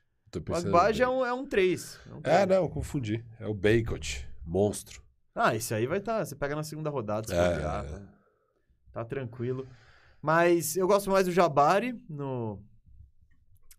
No OKC. OKC gostaria mesmo que sobrasse o chat, eu acho. Ah, lógico. Não, e esse é o ponto, né? É, torcedores do Houston, eu acho que vocês podem contar que não vão ter o chat. Porque o chat, beleza, o Orlando pode até deixar passar, mas se o Orlando deixar passar, eu duvido que o OKC não arrisca no chat Holmgren. É, e aí vocês vão ter, obviamente, ou o Jabari ou Paulo Banqueiro em Houston, quem Ah, sobrar. Houston sem pressão. O que, que você acha que Houston torce mais que sobre dos dois? Porque o chat não sobra. Cara, eu, eu, eu acho que esses pares preferem o Jabari também. Você acha que não? Eu não sei se eles iam engolir o Jabari, tipo, o Kevin Porter fala, legal, Jabari, fica aí no cantinho que essa é minha. E eles iam esquecer dele, porque o Jabari, o que ele não parece, é um cara, ele não parece ser um cara muito impositivo, né? De É. me dá bola, vou pro post. O banqueiro é isso, é meu. Daqui, ó, post, eu, eu. Aí o Kevin Porter e o Jalen Green vão esquecer dele lá no canto. Que é que nem o que acontecia com o Auburn. Todo mundo critica critica a situação de armadores de Auburn, que são aqueles veteranos que precisam fazer nome e que não é o objetivo deles envolver o... E que não são cara. particularmente talentosos. Isso, isso, isso. Você tá falando do Houston ou do, de Auburn? Auburn, Houston eu gosto dos meninos. É, Kevin... Não é organizado, mas eu gosto deles. É uma Aliás, zona. você viu que o, É. o Jalen Green mandou um salve, né, pro Bill, Bill, Bill Simmons. Simmons? Mas ele foi- como? Ele foi escolhido no primeiro time. Uhum. E a discussão onde o Bill Simmons falou fuck Jalen Green Foi nessa. foi justamente a discussão de primeiro time e tal, porque ele queria colocar o Herb. E aí saiu o primeiro time, o Jalen Green foi no Twitter e mandou um: Ah, quero mandar um salve pro meu parceiraço aí, Bill Simmons. Uma Ah, levou assim, de sabe? boa. Não, parecia. É, tava- bem- tava sentido, é, tava Daí o Bill. Simmons respondeu: tipo, cara, não cai nessa desses agregadores de fake news Hum. aí, desgraçados. É, a discussão tá muito numa boa. Eu gosto muito do seu basquete, mas de fato, achei que você não foi um dos cinco melhores rookies do ano. Acredito muito no seu futuro. É, não vamos deixar isso aí estragar nossa relação de basquete, que vai ser longa aí e Hum. tal. Daí acho que ele não responde mais nada. Aí algum, alguém da Red Nation US Seu idiota! um verificadinho ali falando, é, você não pode, sei lá o quê, enfim, ficou. Não, eu, eu vivi situação parecida com a Red Nation no Brasil. Depois eu da- fui o primeiro a ser caçado pela Não, mas Red. é que a né? minha foi exatamente igual. Ah, e é, antes, e- e antes. Você que falou que tinham cortado, não é? É, é. Tinham cortado eu botando o Herb Jones. E essa, meu amigo, nos playoffs, alô Red Nation, eu ganhei. Eu ganhei. Depois que o Herbzinho fez. Porque o Herbzinho fazendo isso contra o Orlando num jogo que ninguém vê, tudo bem. Aí ele termina com 9 pontos, jogando muito. e os fãs do Jalen Green, oh, ele fez 17 ali, 30% de quadra. E aí o Herb nos playoffs mostrou por que Não, ele é era. o que eu falava. o- Não, o- essa discussão, é tipo. E... Mas é que foi exatamente a mesma coisa. Foram os mesmos argumentos. é, É. sim, você é o Bill Simmons brasileiro, né? Não, não, não sou, não sou. Eu Não acho. sou, não sou. Eu acho que você é o Bill Simmons brasileiro. Não sou, eu queria. Quem sabe, né? Ele é um cara de sucesso. Eu É. gostaria de. Se eu pudesse emular a carreira dele, Topava. topava, fácil, fácil. Fácil, topava. Mas quem sabe? Mas, inclusive, ele me copiou, né? Eu acho que o Bill É Simmons é o mesa gringo, se for falar isso. Igual o, o hoje É. US é, na verdade, o Firu US. É, então, porque eu falei isso, arrumei a treta com a Red Nation antes dele falar isso e arrumar a treta dele com a Red Nation. E a Red Nation BR, falar a Não, verdade, não, é a Red muito- Nation mais É a fervorosa do verdadeira mundo. Red é. Nation. Aquela É. americana não tá com nada. É isso. Bom, vamos para os próximos temas, é isso? Bora, bora. Gente, tá conturbado, mas é isso, galera. A gente quer, ó, voltando a mil aí, vamos chegar no mil online agora, porque é hora de falar de final de conferência. Se bater mil. Tô usando. Se bater mil, o Firu vai fazer um moicano ao vivo. Seria animal, hein? Seria, não ia, não, ia, não ia ajudar muito o andamento do programa, mas seria interessante. Não, o que importa? O Cascão sabe como o Cascão é. Ele, ele tá. Ele quer audiência. Se der pra colocar o Pet Bev aqui falando besteira, ele vai Isso, de falar- biquíni, É, ele põe. O Pet Cascão é, o Cascão é assim, ele é inescrupuloso, inescrupuloso. Firu, vamos começar falando aí então do jogo de ontem, vai? É o que tá na thumb. A vitória surpreendente, né? Surpreendente. Não, não foi uma forma surpreendente? Ah, tá. Achei estranho. Sacolada? Não, estranho. Tá, tá, tá. É que você falou, a vitória é surpreendente, parece que foi Deixou eu surpreendente. terminar. Tá. A vitória surpreendente por 112 a 87 do Warriors sobre o Dallas Mavericks. 25 pontos. 25 pontos, uma sacolada. Tava até o primeiro tempo, o Dallas até que segurou. Segundo tempo, o Curry e o Clay vieram pro jogo. E aí, no terceiro quarto mesmo, a, a, a vaca E o Luca foi pro saiu de vez do jogo, né? Ele, o Luca no segundo tempo, acho que são dois pontos e uns seis turnovers. É... Você quer começar por onde? Você quer começar por Dallas ou por, por Golden, Golden Não, State? cara, a gente fez a transmissão da partida, eu falei que grande expectativa do Warriors ganhar aquele jogo, acho que era o normal, eu esperava até uma boa vitória, eu, inclusive apostei que ia ser por mais de 11 pontos de diferença. É... Não, na verdade eu apostei que ia ser mais de 7, acho, não tinha do 11, sei lá também. Mas eu achava que o Golden State ia ganhar bem esse jogo, né? O que eu imagino é, é, é o time mais experiente, é o time mais talentoso, é, jogando em casa, Dallas vindo de um jogo 7. Você junta tudo isso, a expectativa é, obviamente, uma vitória nesse jogo 1. Eu acho que Dallas é o tipo de time que precisa mesmo jogar um, dois jogos até conseguir encaixar seu estilo de jogo, sabe? Primeiro porque, no lado de Dallas, é um cara principal que o Golden State tem que marcar e preparar um plano de jogo para parar o cara. Então, o Golden State chega já com esse plano pronto para esse um cara. É, do outro lado, Dallas na defesa tem que parar vários caras, né? Você tem o Jordan Poole, que é muito rápido e jogou bastante minutos, é bom scorer. Você tem, porra, Clay Thompson e Steph Curry. O Wiggins também estava caindo o arremesso dele no primeiro tempo. Você tem vários caras para querer parar. E você não sabe exatamente como é que vai ser essa partida. Então eu acho que tanto na defesa quanto no ataque, porque daí vem a defesa prontinha para parar o Luca. Então o que, que, o que, que o Dallas precisa? O Dallas precisa primeiro passar por isso para daí criar modos de puta, ajustar e dar, fazer contras é, com o que está vindo da marcação para facilitar a vida do Luca, para abrir a quadra para todo mundo. Beleza, isso é um ponto. É, na defesa também, aí depois que você vê o que os caras estão fazendo, que você consegue começar a fazer os ajustes. Então eu esperava que o normal para um primeiro jogo é, era justamente uma vitória boa do Golden State Warriors, não esperava nada diferente. O time de Dallas a gente viu que, no geral, é, é o Luca e 4, 5, 6 role players lá no time, né? E esses role players, na maioria das vezes, jogam muito melhor em casa do que fora. A conversão de arremesso é muito maior em casa e Dallas vive pela bola de três. Né? Os arremessos têm que estar caindo para Dallas conseguir ficar no jogo. É, então ainda tinha um fator fora de casa. Você junta tudo isso, cara, acho que era mais do que esperado uma derrota. Eu esperava uma derrota por uns 10, 15 pontos, não ia estranhar.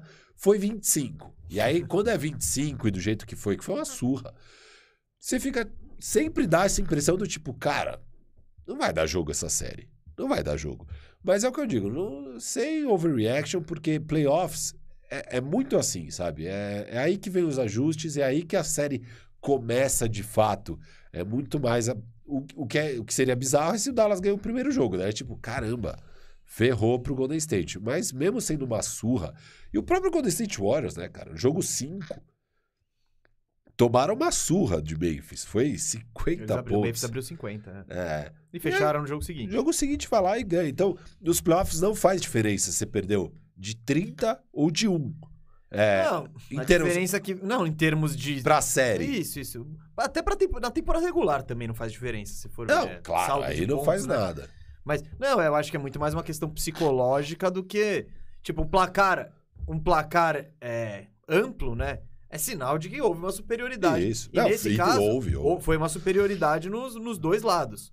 É, o, falando, começando a falar pro- do Dallas, eu gostei muito, o Wiggins fez um ótimo trabalho no Luca, mas falamos na transmissão ontem na firmeza, não só o Wiggins, né? Eu acho que foi muito mais um esforço coletivo do Golden State, porque o Luca ele bate qualquer um. Ele bate. ele- se se ele tiver o tempo dele e deixar no mano a mano sozinho, ele faz o que ele quer com qualquer cara. A questão do Golden State é essa rapidez pra dobrar no Luca, pra trazer proteção perto do aro. Principalmente porque o Luca ele tem a capacidade de achar os caras fora, de ir buscar os caras que estão chutando de três depois. E a gente viu, foi, o Dallas foi muito. Foi meio, foi meio Celtics naquele jogo 1, lembra? É. Tipo, en- eles tentavam entrar, não dava nada. Aí vai pra. Joga, joga pra fora. E aí uma bola de três contestada. Então, não é nem a melhor bola de três. A gente sabe que a bola de três do É. Dallas é uma. É um ponto forte. E ao mesmo tempo, no jogo seguinte, eles podem, que se for que muda de jogo a jogo, eles podem jogar exatamente igual e acertar 10 bolas de três a mais. E aí você tem um jogo. Porque é, você tem essa volatilidade de estilos. O que. Só que o que me surpreendeu nessa série na questão do Dallas é que eu achei que. A de- o- o a- eu achei que o- as duas coisas. Eu acho que teriam um pouco mais facilidade no ataque por conta dessa falta de marcadores que, teoricamente, a gente falou, tem o Wiggins, quem mais? É o Draymond Green. E não, e todo mundo pegou um pouco ali do Luca e marcou. É, e então, o- eu achei ontem que... a gente viu a defesa que é top 2 da liga, que é a Isso. do Golden Então, State. eu achei que, o não Luca, é o que ele, ia, ele ia danificar mais essa defesa. E, e o número que mais demonstra a dificuldade que o Luca teve pra mim foi ele chutou 17 bolas, 10 foram de 3. Não é, não é uma proporção é, favorável pra ele. Bom, pra pouquíssimos jogadores é, né? Tirando os especialistas. Mas principalmente pro Luca. A bola de 3 começa a cair mais quando ele tá dentro, quando ele tá quando ele também tá pontuando dentro, que não vira a única alternativa. Porque nesse caso, quando o Luca tá pontuando dentro, a bola de 3 vira tipo um, será que vem a bola de 3 ou será que ele vai pra dentro? É. Nesse cenário é tipo um, tá foda entrar, vamos chutar de 3. E, e aí o aproveitamento é, é pior. E do outro lado, Firo, falando um pouco do, da defesa, né, do que a gente achou que o, o Mavs ia ter tamanho, ia ter agilidade aí pra buscar os caras do Warriors, e eles tiveram dificuldades. Nesse lado, pra já, come, já começar a destacar um pouco o jogo do Warriors, tem um número que me chama muito atenção, né, que é o que que é o que eu acho que explica melhor o jogo, que é o número de assistências. O Warriors termina o jogo com 24 assistências e o Dallas com 14. Só que o que me chama a atenção do Warriors e diz muito que foi quando eu aposto no Warriors e quando eu até tô otimista para as chances do Warriors de título, é porque são muitas peças, muita gente, muita gente capaz de contribuir. E nesse jogo, você pega das 20 do- 24 assistências, foram, ó, você pega o time titular, ninguém deu mais que 4. Então, Wiggins 3, Clay Thompson 4, Stephen Curry 4, Draymond Green 3, Kevin Looney 4 e o Jordan Poole 3, que são os caras que mais jogam. Não, Bem distribuído. tudo, tudo É, o distribuído. basquete coletivo É, do e- Warriors, né? e funcionando. Então, e aí, na, na firmeza, a gente falou isso antes, vou voltar a repetir aí, até pra nossa audiência rotativa que caiu a live hoje, foi um. Destaquei isso, foi um sinal de alerta que o, o Warriors chega ganhando no, no intervalo com noites apagadas de Clay e Steph, né? E destacamos, né? Eu falo isso, todo mundo fala, todo mundo fala. Esses caras precisam de duas bolas pra pegar fogo e, e mudar o jogo. Foi o que aconteceu exatamente no início É, do terceiro quarto. O Clay foi zerado pro intervalo e ele termina o jogo com mais field goals feitos, então mais cestas de quadra convertidas do que o Luca. Foi 7 a 6 né? Sendo que é, o, o, o, o Clay foi zerado pro intervalo. Acho que o Luca ficou zerado em field goal no segundo tempo. né? Acho que os dois pontos dele foi de lance livre, Vou talvez. buscar- vou buscar aqui, pode Eu acho que eu, é, eu tenho impressão, não tenho certeza. Porque eu lembro do Luca bater lance livre, então imagino que os dois pontos tenham sido de lance O livre. Luca fez. Não, um de seis. Ah, ele fez então uma. Ele bateu um lance livre e errou. Ah, Olha os números. ah do- foi a técnica, foi a técnica. Os números, Ele os bateu. números do Luca pavorosos aqui no segundo tempo. Não, foi horrível. Dois pontos, seis, só pra ilustrar, dois pontos, seis turnovers, duas assistências, três rebotes. E aí, falando um pouco da marcação, mesa, de fato, o Wiggins fez um bom trabalho e o Warriors como um todo, né? Porque eles deram vários tipos de marcação diferente, é, colocaram zona em alguns momentos, fizeram box and one, é, nas trocas fizeram aquele head que a gente estava esperando. É, tinha horas, cara, várias horas o, o, o Luca fazia as, as trocas e chamava o Looney, e o Looney deu conta do recado no mano a mano, às vezes sem dobrar. É, e, e então foi uma, um, é, o esforço do time como um todo, principalmente para fechar as infiltrações do Luca ali, não tinha espaço lá dentro para ele.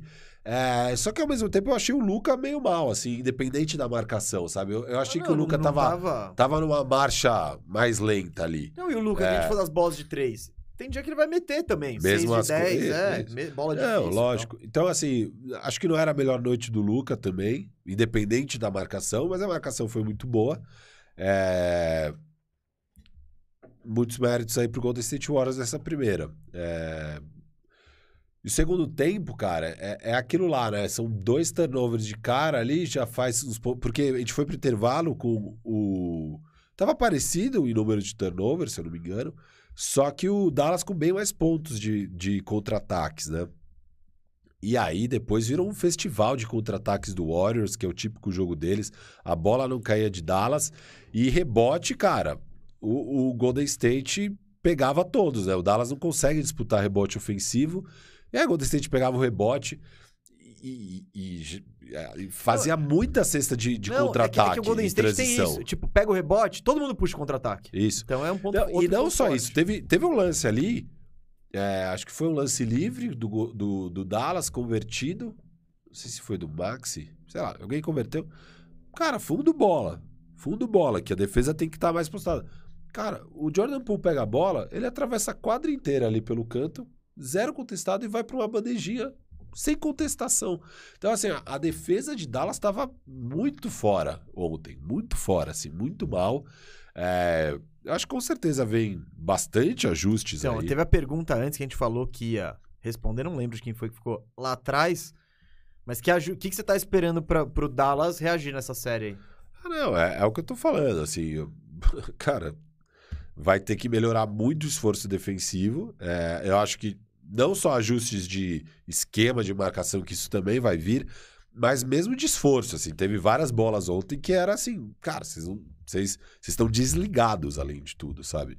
É, o time tem que vir mais preparado na próxima, cara. No ataque tem muito isso de cair a bola, mas eu acho que tem um pouco de achar jeitos de fazer os corta-luz os corta para facilitar um pouco a vida do Luca aí. Eu achei que o time ficou muito estacionado em alguns momentos e achei o Luca, cara, tinha horas que ele tava com mismatch e hesitava e tomava decisão devagar, sabe? Ele, não- ele não tava conseguindo tomar as melhores decisões muito rápido. Eu achei uma noite pouco inspirada do Luca, cara. Não foi. Não, Independente da marcação. Isso, porque tem, não, tem a parte que, eu- tipo, eu ia te dizer. puta, a marcação anula o cara, beleza. Mas, é, pro Lucas, você precisa pegar só os números. Tipo, já- você já vai ver que não foi, ele não tava no melhor dele aqui, não foi? É. Vamos trazer todos aqui. 20 pontos, 7 rebotes, 4 assistências, 7 turnovers.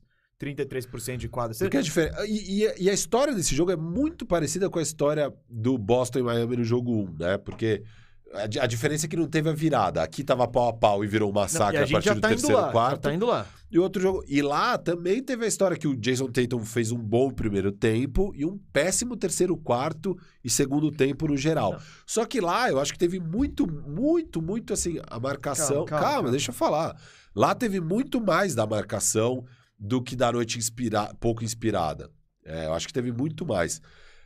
Aqui eu acho que teve muito da marcação, mas também muito da noite pouco inspirada. Ah, eu achei a marcação muito boa, cara. Eu, eu, Não, não, eu- teve muito da marcação. Muito Mas a porque- marcação tava muito boa desde o primeiro tempo. A gente tava falando, não, a marcação tá muito boa no Luca. E o Luca conseguiu ter um bom primeiro tempo. Não, então, mas, tudo bem, mas é, também, é o que a gente fala, por exemplo, do Yannis. A gente viu muito Yannis começar bem. O, o jogo 7 foi isso. Ele começou bem.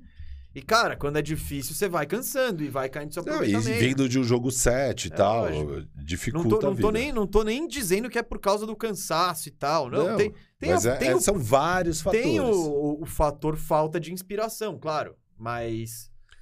Mas eu, vamos dar mérito aí. Luca com o pior plus-minus da partida, hein? Menos 30. Faz sentido, ele jogou mal mesmo. Faz sentido porque ele jogou todos os minutos. Isso. né? Tipo. é, só, depois a turma do. e- porque o Bullock, que deve ter jogado boa parte e quando ele menos senta, 27. é a hora que provavelmente o Steph senta, sei lá quem senta também do outro lado e ajuda. E o maior plus-minus da partida foi Andrew Wiggins, hein? Mais 28. O gato. Andrew Wiggins. Grande Andrew o gato Wiggins. que também jogou no primeiro tempo. Depois sumiu. no- Ah, ele foi bem no segundo tempo, mas não, não ofensivamente. Mas Não, não, não, tá, bem. tá, mas ele foi discreto, né? Isso que a gente tá sim, falando, sim. ó. Segundo tempo, né? Não, quatro pontos, dois de oito. Tipo, mas é isso. Uma roubou uma bolinha, deu um toco, duas assistências, três... Jogou bem coletivamente, mas ele, ele foi impactante no jogo Ah, não, lógico. no primeiro tempo, né? Aí depois, o Curry e o Clay tomaram conta. Assim que funciona San Antonio. Firu, eu fui de Warriors, continuo aí confiante com o meu palpite. Você foi de Warriors em 7. Fui, fui. Você ainda acha que é uma série pra 7 ou agora você tá. Calma, calma. Vai pra 5? Você vai cair pra 5?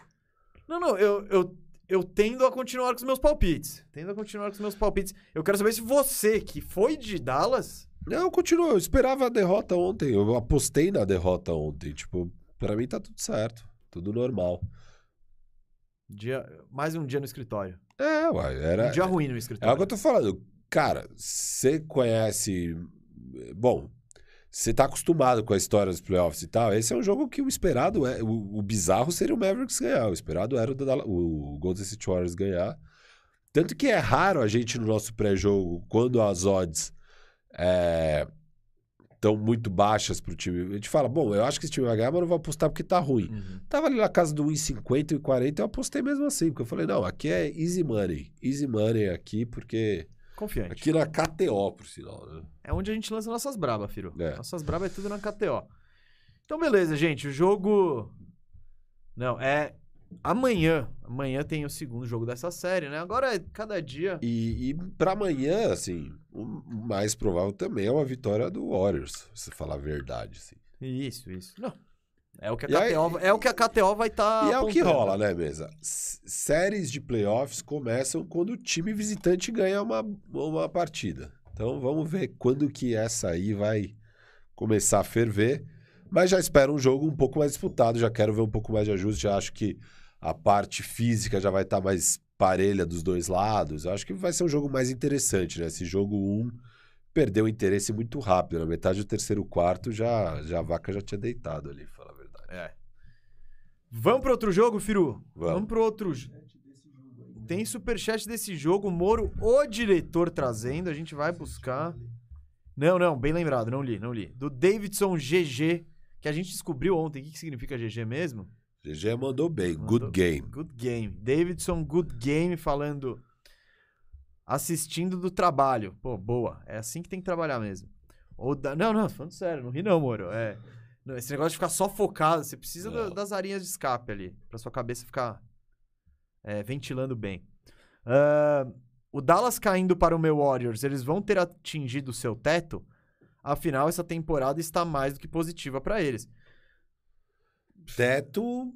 Ah, De- desse time, acho que. Cara, não, não, é. Esse time, pra mim, eu acho que esse não é nem o time. Esse, esse time é menor que o. É menos time que o Suns, pra mim. Isso, eles Então, já, mim, eles já eles já superaram a expectativa de bater o Suns, assim. Acho que se cai agora... O, o, o Rob Paris, né, que é o twitteiro lá que eu curto de basquete, toda vez que o time é eliminado de playoffs, ele escreve é, Suns, por exemplo. Suns foi eliminado. Suns Therapy Session.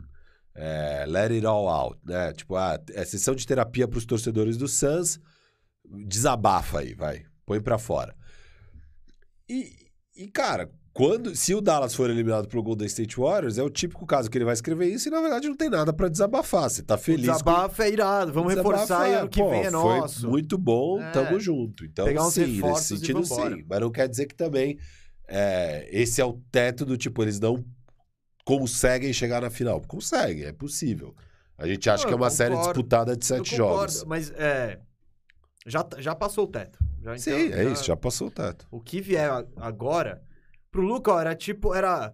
Se ele tivesse escalado a, a escadinha da segunda rodada. É, se ele tivesse caído na primeira, na primeiro round ia ser no- isso, decepcionante. no pé. No segundo ia ser ok, tá Suns tudo ainda, Que é o normal. time de é. 64 vitórias, né? Então. E se vai pra final já tá muito bom. É. O Pedro Sixers quer saber, o cansaço pode fazer a diferença pro Dallas? Já vem de um jogo 7. Não muito. Não, É faz que- é que o diferença pro 7 jogo do 1. Da- Eu acho é, que faz é que o diferença. jogo 7 do nem, nem cansou direito. Foi aquela sacolada que... Ah, mas pra executar aquilo Não, cansa, né? Mas, Firu, uma coisa é, é, tipo, é o que eu tô falando do Yannis. Mano, o Yannis, ele tem 45 minutos de dando trombada. Esse aí, no segundo tempo, não, não tinha o que fazer já. Foi, foi, Não, cara, mas você pega a defesa deles, foi Cara, eu muito nem- intensa. mas nem cansou, que era, acho que ser uma vibe Não, tão Eu grande. discordo totalmente. tão grande que você. Não, eu, eu não acho que foi um desgaste. Não dá pra comparar o jogo 7 do, do Boston Mas com o jogo também 7 do acabou uma... Não, uma lavada não. Tá, no terceiro, até o terceiro. você Teve que jogar meio que até o fim. Cara, esse aí, o, o Garbage Time Não, começou no É, terceiro esse, quarto. Esse, para, esse, foi. esse garbage começou antes. É, não. E, e é isso. Eu acho que tem aquele início de jogo frenético e depois. Vai- mas só de a sete jogos e tal. Não, Não, mas assim, mas falando coisa, de cansaço, cansa. independente de quão cansados chegaram pro jogo 1. Isso aí vale mais pro jogo 1, sabe? Depois já você tá vindo de um jogo há dois dias atrás de qualquer jeito. E acho que esse acúmulo de cansaço não, não vai pesar tanto. Pode pesar um pouco, mas não, não é isso que vai decidir a série. Boa, aqui, ó. Mikeson. Até porque o Sixers foi a jogo 6 em seis jogos muito pegados também, né? Então, sim. É, na verdade, o último não foi, né? Não, tá. É, então, mas. Bom, só queria. Vamos, vamos já falar Dei o disso. quinto. O quinto não foi. O quinto foi É. zero pegado. Ó, antes da gente falar de Hit Celtics aqui, hoje o programa foi conturbado, mas a galera tá aí, muito bom. Queria mandar um abraço pra Manaus, hein, Mikeson? Que o Ma- o Mikeson falou que temos inscritos e fãs lá por Manaus, hein? Sabemos. Queremos jogar lá também. Queremos jogar lá. Um dia, quem sabe, firmeza pelo Um Brasil. abraço aí, Maikson e toda a galera que assiste a gente de Manaus. É, não conheço, conhece? Não, cara, foi um dos lugares que eu não fui. Eu- Um dos lugares que você não foi é Manaus. Não, do- das capitais, assim, porque eu trabalhava na companhia aérea, né? Então, eu tinha passagem quase que de graça para viajar pelo Brasil. E eu fui para tudo quanto era aeroporto que tinha voo direto aqui de São Paulo. Só que Manaus acabei não indo. Mas eu fui para a maioria ali, norte, nordeste, fui para um monte, monte de lugar. Achei que você falou. Manaus é um dos poucos lugares que eu não conheço aí desse Não, lado. não, desses, desses. Tipo, óbvio, se fosse falar uma cidadezinha pequena e, porra, não conheço quase nada. Mas dessas capitais eu- de norte e nordeste eu fui quase todas que tinha voo. O Thales tá fazendo aqui, ó, reforçando. Cola em Manaus, estamos esperando. Vamos, vamos botar aí no tour firmeza pelo Brasil e pelo mundo. Porque Portugal, vamos passar por Portugal, vamos passar por Moçambique, vamos passar por Angola, Cabo Verde. Eu acho que a culpa de eu não conhecer Manaus é de Salvador, porque eu gosto tanto de Salvador que daí chegou uma hora que eu parei de conhecer novos lugares e só ia pra Salvador. Falava, ah, vamos pra Salvador, vai. Você tinha que ter dado uma chance pra Manaus. Pois é. né? Vai se surpreender, Firo. Aqui não é pequeno. Não, eu não. acho que Aqui deve- não é pequeno, não. tá Óbvio, pô. Manaus é grande. Queria muito, queria muito mesmo. Mas aí, eu- o problema é que Manaus eu queria fazer uma viagem mais longa. Eu queria ficar bastante tempo, pegar o Rio Amazonas, ir embora lá nos barquinhos. Queria. E tinha um plano grande aí pra minha viagem de Manaus que não dava pra fazer no fim de semana, nem no feriado, e aí não rolou. Um dia vai rolar. Vai rolar, vai rolar. Pô, a gente podia. Você não quer falar com a Latam pra patrocinar nós? Ir jogando basquete. É, mano, eles podem patrocinar esse programa. Boa, vou falar com a Latam. A Latam tá, tá bem das pernas. Tá bem, tá bem, tá bem. Tá. A passagem eles têm. Se não tiverem passagem, eles não têm nada. Ah, tá. É, se, se eles banca... se eles só bancarem as locomoções, firmeza no Brasil. Olha lá. É, patrocínio seu dos filhos mais queridos aí Ah, da sim, casa. com certeza vai chegar lá e falar: Nossa, o Rafael Cardone lá do quarto andar. Ele, puta, ele, ele marcou época aqui.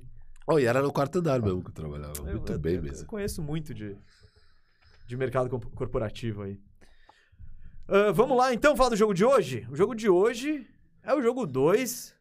E o primeiro deu hit, filho. Uma surpresa. Estávamos também ao vivaço pra esse na Firmeza Networks. Não era É. surpresa, né? Não, não, a gente falou assim. Era, então, de novo, não era surpresa? É, Foi uma surpresa pra gente a partir do momento que Boston tava ganhando 62, 54. E a gente entrou na KTO. Você não tava confiante, não vem falar com essa, não. Não, mas calma. Uma coisa Não, então- é, na hora do intervalo, parecia que. Mas antes da partida, a, esperan- a Ah, expectativa não, era então, de vitória de Miami. Total, e falamos isso, até porque o cansaço do jogo. Miami foi até o jogo 6, tava descansando, tava bonitinho. E o. E Boston não, teve a batalha aí contra Yannis e companhia, tanto que chegou, o time chegou baleado, né? Chega Marcos Smart machucado, Al Horford tava no protocolo, né, Firu? Tá Isso. questionável pra hoje. É, boa notícia aí, né? Porque o Al Horford era quase certeza que não ia pro jogo 2 hoje à noite. Aí ontem à noite ele vai de é, improvável pra questionável e agora ele ainda tem um upgrade pra dúvida, que é... Ah, tipo, é? então Teve, teve o segundo upgrade. tem o então. segundo upgrade, ainda é bem certo o cenário, tá mas fazendo o quando teste. começa a ter essas coisas, é tipo, vai, vai, vai, vamos, vamos pegar mais um negativo Eles aí. devem- É, você tá fazendo a cada 15 minutos um PCR, vão jogar tudo na. Um balde de PCR negativo e falar, galera, Vambora. Põe no jogo vamos, aí. vamos de Al Horford. precisa, o Marcos né? Smart falta. vai pra partida, né, agora. então. Mas o- o- você ainda tá apresentando? Não, tô apresentando. Eu queria Vai, falar um pouco, um pouco desse jogo, porque é isso, né? Primeiro, o primeiro tempo com Boston melhor, né? Miami sem se encontrar muito e tal. 54-62, né? Principalmente na, vendo os percentuais aqui, Boston chutou quase 60% no primeiro tempo. Miami chutou quase 50%, mas ainda assim ficou devendo. E aí no segundo tempo, o jogo muda, né? O jogo, o jogo muda totalmente. No terceiro quarto, que foi o quarto É. determinante para a partida, Boston faz 14 pontos só contra 39 do Miami. Nossa, Jimmy Butler, 17 pontos só nesse quarto, Firu. 4 de 5 de quadra, 9 de 10 de 3 de, de, de lance Opa. livre lance livre. e três roubadas de bola em um quarto. E aí o jogo muda totalmente. É... Firu, e a partida, só pra avisar, termina 118 a 107 pro, pro Miami. O que, que você quer falar desse jogo aí? Você já quer projetar Cara, o outro? esse jogo, é, o que foi louco era isso, né? Eu esperava, pô, ainda mais, eu já esperava Miami ganhando o jogo 1. É, porque é um jogo que Miami não pode perder. Você não pode começar a série já perdendo o mando de quadra. É, numa série que é pra ser disputada e tal, não dá pra você perder o primeiro jogo, ainda mais o adversário vindo do jogo 7. É, você com mais tempo pra se preparar e, e mais tempo de descanso, e com o apoio da sua torcida tal, você tem que ganhar esse jogo. É, Aí, hora, porque não é aquela coisa que você já sabia faz tempo, né? Foi algumas horas antes de você ficar sabendo que o Marcos Smart não joga. E é meio que em cima da hora você descobre que o Horford não vai também pro jogo. Então, é, o impacto disso pro Boston não é só a ausência desses caras. É a falta do time conseguir planejar um, um jogo sem esses caras. Porque você sabe há dois dias que o Horford não joga, você já tá preparando seu esquema ali com é, Grant Williams e Robert Williams. O Marcos Smart está fora, você já está preparando sua rotação ali de é, é, é, Pritchard e Derek White, como fazer, o que fazer e tal. Cara, saindo esses dois, é, a, a dificuldade ia ser imensa para Boston, independente de tempo de preparo, porque são dois caras que conseguem é, bater a bola, criar uma jogada e tudo mais, e sobra muito pouco sem os dois. Então já ia ser difícil a vida de qualquer forma. Outra, só, O- só- o jogo já ia ser difícil com o time completo vindo do jogo 7, lá em Miami. Aí você tira esses dois caras, ia ser mais difícil. E tira os caras em cima da hora sem conseguir se preparar pra isso. Cara, muito, muito Não, difícil. E o que eu ia falar é, você tira esses dois, a gente sempre elogia o Boston, tipo, eu principalmente sempre digo qual que é o ponto forte do Boston. É a defesa, e é a defesa que é capaz de igualar qualquer matchup. Como- não importa como que você joga, o Boston vai conseguir botar uma escalação mínima ali E aceitável outra pra coisa te que a marcar. gente elogia Então, muito e- é a falta de buraco, né? Isso, então, as duas coisas. Você tira o Smart e o Horford, por exemplo, você, já, você só já você vai ter Thais e Robert Williams, já é menos coisa, né? O Smart é um defensor a menos de perímetro, né? Então, você vai botar o Preacher do Derrick White. O Preacher marca pior, mete mais bola. O Derrick White também é menos confiável no arremesso. Você tá buscando. a- a- Começa veio o. Nesmith. Do lado veio, do Nesmith tem que é, jogar. Que de- deu vários tocos. Deu. O- Deu, só que é isso. Não, é, não, é- eu não tô dizendo que ele, ele foi a sua. Então, é, eu preferia ter o Smart lá em nenhum minuto do Nesmith. Então, essas ausências ainda prejudicam os pontos fortes do Boston, né? Lógico, lógico. Então, Não, e, e- e assim, e aí começa o jogo, eu, eu, na nossa transmissão eu comento, cara, eu tô impressionado com como Boston tá ativo e, porra, conseguindo brigar nos rebotes, pegando bolas perdidas, então aquelas bolas que é 50-50, qualquer um pode pegar, Boston tava conseguindo pegar as bolas. Tava falando, cara, não esperava Boston tão físico aqui na partida nesse começo, né? E isso não durou muito, né? Eles não conseguiram manter esse ritmo no segundo tempo de forma nenhuma. Fisicamente, o Miami engole eles. E não é só isso, né? Acho que vieram ajustes de Miami é, para o segundo tempo muito claros. O que, que eles fazem é. Cara, Boston tá com o Tatum e o Jalen Brown, basicamente.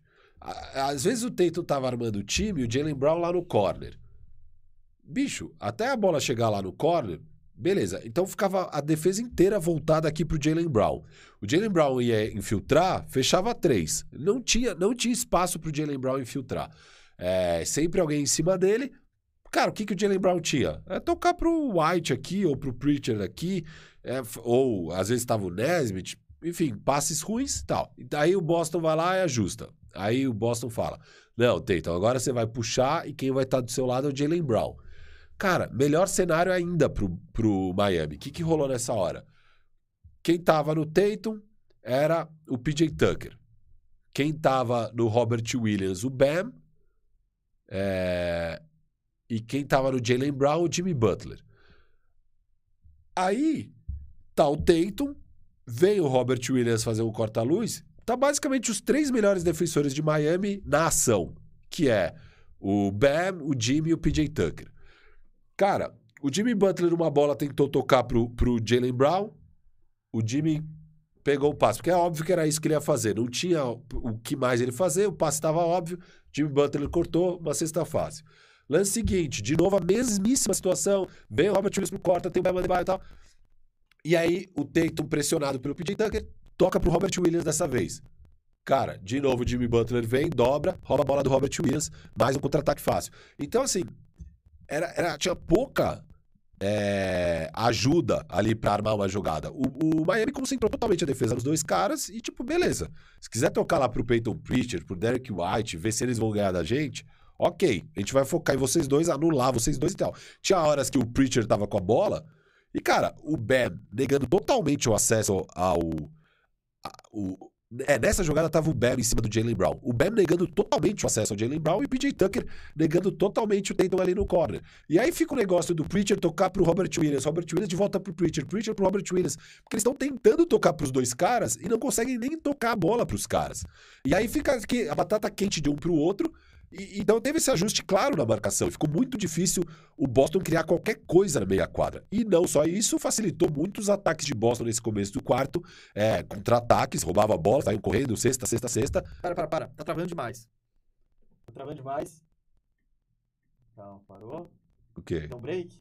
Deu do chat. Você tá, falando que você tá parecendo um robô. Puta, vou mijar. Ah, mano, vamos terminar essa porra. Tá foda aí. É. novo.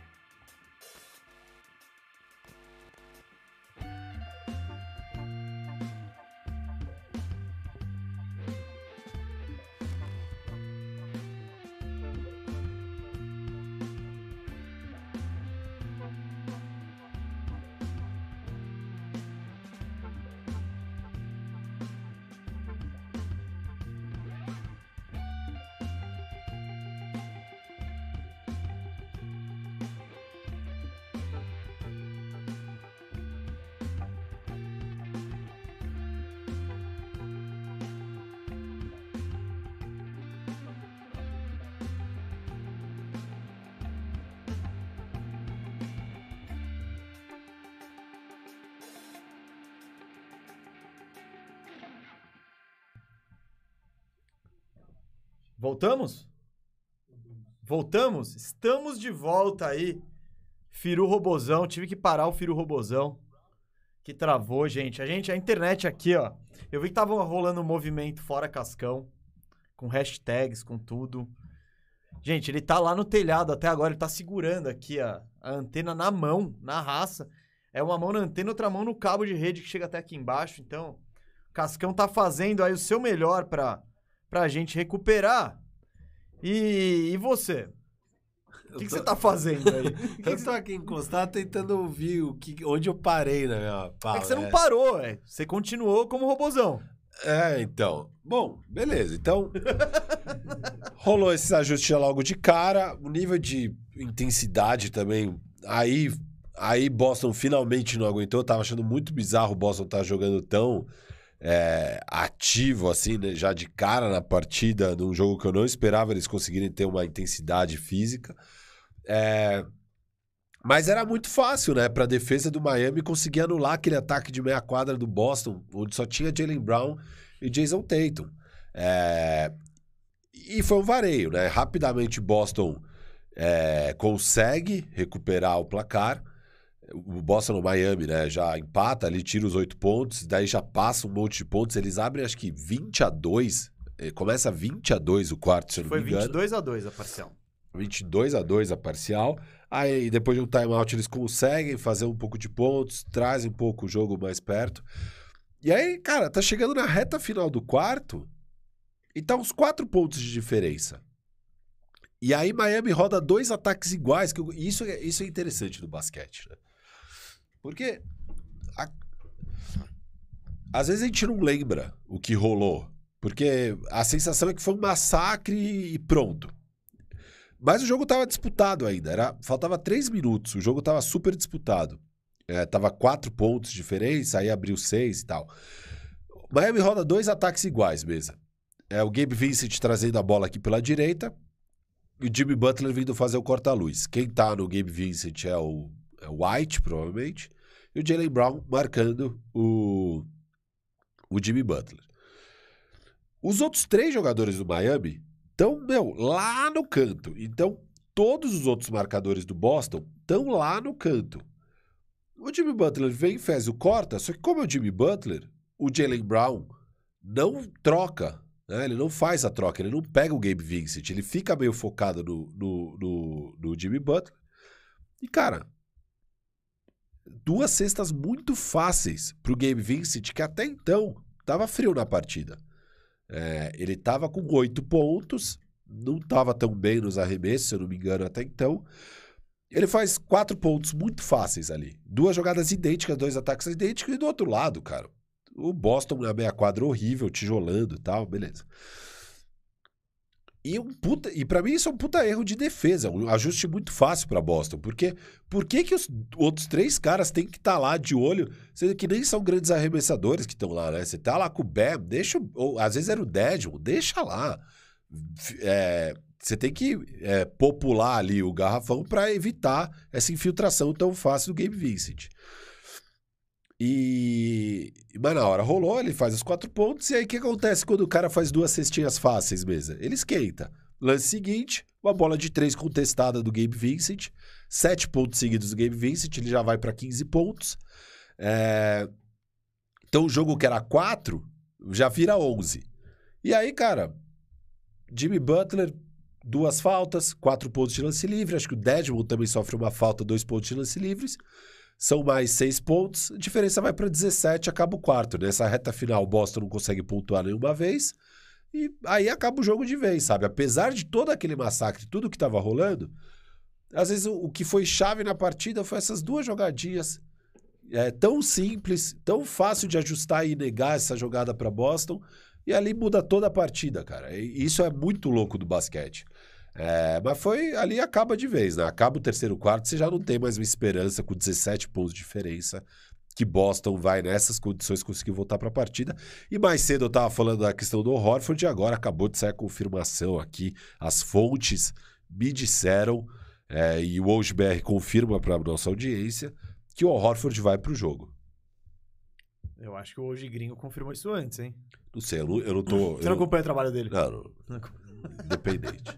Eu, eu teria confirmado antes do hoje se não é o Cascão, né? Aí. Agora, o- Cascão. O, hoje tá jogando no lixo. O Cascão tá jogando no lixo da credibilidade. Pois é, E deixando você perder a corrida da informação. pois é. Que é o mais importante, é, é soltar a informação logo. Depois você, você vê o que aconteceu. Peru, eu queria destacar só, só para não deixar passar, pra gente exaltar mais um pouquinho, o Jimmy Butler, né? É absurdo. Que atuação maravilhosa, o domínio de quadra, né? A postura, o saber da responsa dele. A gente falou disso dele, né? Ele terminou o jogo 41 pontos aqui. Cara, 41 pontos em 19 arremessos. Ele acertou 12 de 19 de quadra e 17 de 18 no lance livre. É uma eficiência absurda. E não só isso, né? Pegou 5 rebotes ofensivos, 5 assistências, roubou 4 bolas, 3 tocos. É tipo. Não, uma linha Ele- statline é absurda. E, e você vendo o jogo também não dá pra você fugir dele. Ele chamando. Falando, não, galera, ó. Chega aí. Não, ainda mais que, cara, é, a defesa também, tipo, você jogava o quê? O White nele, o Preacher nele nas trocas, sa- sabe? Você passou a ter buracos. Sim, Você tem lá o Al Horford, você tem lá o Marcus Smart, é outra vida. Então, tava mais fácil pro Jimmy Butler fazer o jogo dele de bater pra dentro, cavar uma falta. é, Era a situação ideal pra uma partida incrível do Butler. Ele teve. Agora eu acho que a vida dele vai ser mais difícil. Ainda espero grandes jogos dele, porque ele é um grande jogador. Mas que vai ser mais difícil a vida dele do que isso, vai ser. A gente viu essa mesma defesa é, criar um inferno pro, pro Yannis, cansar o Yannis a ponto do Yannis não conseguir performar bem na reta final dos últimos jogos. E o KD eles anularam completamente. Então, assim, é, Ah, não, sim. Ah, eu tenho que ver se. Quero ver com o Miami, porque eu acho que as peças. Óbvio que o Yannis é mais jogador que o. Que o, que o Butler, né? Mas eu até disse que era possível ser o Jimmy Butler emular um Yannis, principalmente no lado ofensivo, assim. Que ele. Não, não, pelo contrário, não é só era possível, ele precisaria. Precisaria meter mais de 30. E essa atuação foi bem, bem épica, assim, bem interessante. Claro que vai ser mais difícil no próximo. Vai. O Boston tava sem. É o que você falou. Troca do Brown pro Smart. Pro... Você pode ir trocando todo mundo. Que o, Pois- o, Bo- o Boston continua. Ali não, troca, troca. Puta, caiu o Preacher, da hora. É- Agora é pra mim. Então, é isso. Tem, tem mais buracos do time do Boston. Vamos ver hoje, né? Com o Smart mais depenado aí que o Firu. Tá chegando mais podre que o Firu no fim dos playoffs. hoje eu espero uma vitória de Boston, falar a verdade. Na verdade, é. É. Espera? Hoje eu Não espero. sei se a galera vai E lá eu feliz. esperava. Eu esperava vitória de Miami. Agora eu espero uma vitória de. Então eu acho que Boston empata 1 a 1 A outra série eu acho que o Golden State talvez abra 2 a 0 O Thiago Van Damme quer saber: podemos ter clássico na final? Hit Mavericks? Seria a terceira final dessas franquias. É. E muito curioso, né? Toda, vez que, o o. Mavs... é. Isso, o Mavs chega, o Hit tá lá. E metade das vezes que o Hit chegou, o Mavis estava lá. Informação, hein? Não, não. Cinco vezes duas, né? São quatro com o LeBron. Quatro com o Lebron E e, a uma com- outra. É. É. 40%. 40%. Trazendo o número exato aí. Quem Bom, o Firu acha que tem mais chance do Mavs chegar na final, né? Do que o, do que o Hit, por exemplo. Porque você apostou no Mavs. Ah, o Mavis mais chance que o Hit? É. Acho. E você acha Mas mas você não- parecido. Acho que tá É. tudo tão aberto, sabe? Não, eu não acho essa final impossível, Thiago. Tanto que a gente colocou. É, Eu apostei no oposto, mas não acho impossível. é, mas a gente coloca em sete uma, essa aqui eu fui em Eu seis. fui em seis. É, então. Boston é, em seis. séries bem, bem parelhas, né? Bem parelhas. Mas vai ser interessante. Vamos ver hoje como vem. E é de- legal esses discursos das finais, né? Porque é, tem, essa, tem esse rolê do Dallas com o. Você quer gastar os seus cinco minutos naquilo? ah, trouxeram? trouxe, trouxe. Tá, não, Tá, não, perdão, vamos. não. Fi- Não, eu vou introduzir. Firu, um assunto que veio na minha cabeça agora. Qual que é a final que você acha que seria mais legal? Miami. Miami? Miami é mais e legal. Dallas. Miami e Dallas é bem legal por esse motivo. Da, da história das franquias se enfrentando. Dallas e Boston é bem interessante pela história na temporada, é muito parecida, né? Primeiro ano dos treinadores, o time começa muito mal e dão a volta por cima, muito porque a defesa encaixa. é, tem a limpa do elenco, né? O Boston se livra de Schroeder, de sei lá o quê. É, o, o, o Dallas, obviamente, se livra de Porzingis. É, então, histórias parecidas. Vamos ranquear, vamos ranquear. Eu tô falando, eu não quero nem ranquear, eu quero só falar por que eu acho legal cada. O que, que, é, que, que é o interessante de cada final. Ah, você quer ir muito mais longe do que eu imaginava. É isso. Final mais legal, qual que é? Não, Golden State e Boston. Eu acho que é é a final com mais talento em quadra. Eu acho que é legal muito por isso. E Golden State e Miami. Eles, eles não chegaram a se enfrentar. O que é interessante é que foram os times que dominaram a NBA na última década. Né? O Miami na primeira metade, o Golden State na segunda metade. Mas quando o Miami para, é justamente a hora que o Golden State começa a chegar. Uhum. Então foi essa continuação. E aí, finalmente, eles se encontraram numa final. Seria interessante também. Cara, pensando na NBA. NBA, o que, que eles acham que vai. Qual que é mais legal Ah, pra NBA? Eu acho que é Golden State e Boston. Óbvio. óbvio. Depois, Golden State Miami. Você acha que não? Acho que Luca e, Luka e Boston? Luka e Boston, acho, cara. Ah, Ah, eles querem o Luquinha na final. mas Miami, Heat Couch. E aí, Luca contra Tatum, quem é a nova cara da NBA? Acho que a NBA, a NBA, Não, não- eu acho que, eles- É. acho que a NBA quer o Curry, o Golden State de qualquer forma. O hype do Golden State é muito grande, todo mundo ama É, ainda. É o ser. último. Vai buscar a geração antiga, vai formar novos torcedores. Eu acho que. E você, Gustavo Mesa? Quem se, você? Coração! Ah, eu acho que eu quero o Golden State Miami. O que eu quero. Ah, é? É que eu não, eu não piro muito no Boston, velho. Eu não sei. E, eu- e- e, mano, é aquela coisa. Eu falo, não, eu, quero- eu acho que vai ser mais legal uma final contra o Boston. Aí começa o Miami jogar, eu, eu gosto. Eu vejo o Jimmy lá se portando como o Jimmy. Eu vejo o Bam É, eu gosto dando toco, time, travando né? a bola no aro. Putz, mas É é... que o Boston eu não curto muito o Boston. E, tipo, os próprios caras do Boston. Eu posso gostar deles como jogadores e tal, mas. Carisma, não. Nenhum deles salta de carisma e fala, nossa, esse cara aqui, eu piro muito nele. Eu vejo o Jimmy com mais carisma que qualquer um ali. Não, o time é da hora mesmo. Ah, eu, eu gosto mais do time do Boston do que do time do Miami, mas eu gosto do time do Miami. Pra mim, a, a final mais interessante é Boston e Golden State, com certeza. Não, Com afinal, eu- certeza. de novo, eu acho que esse- essa é a melhor final. A final mais equilibrada tal.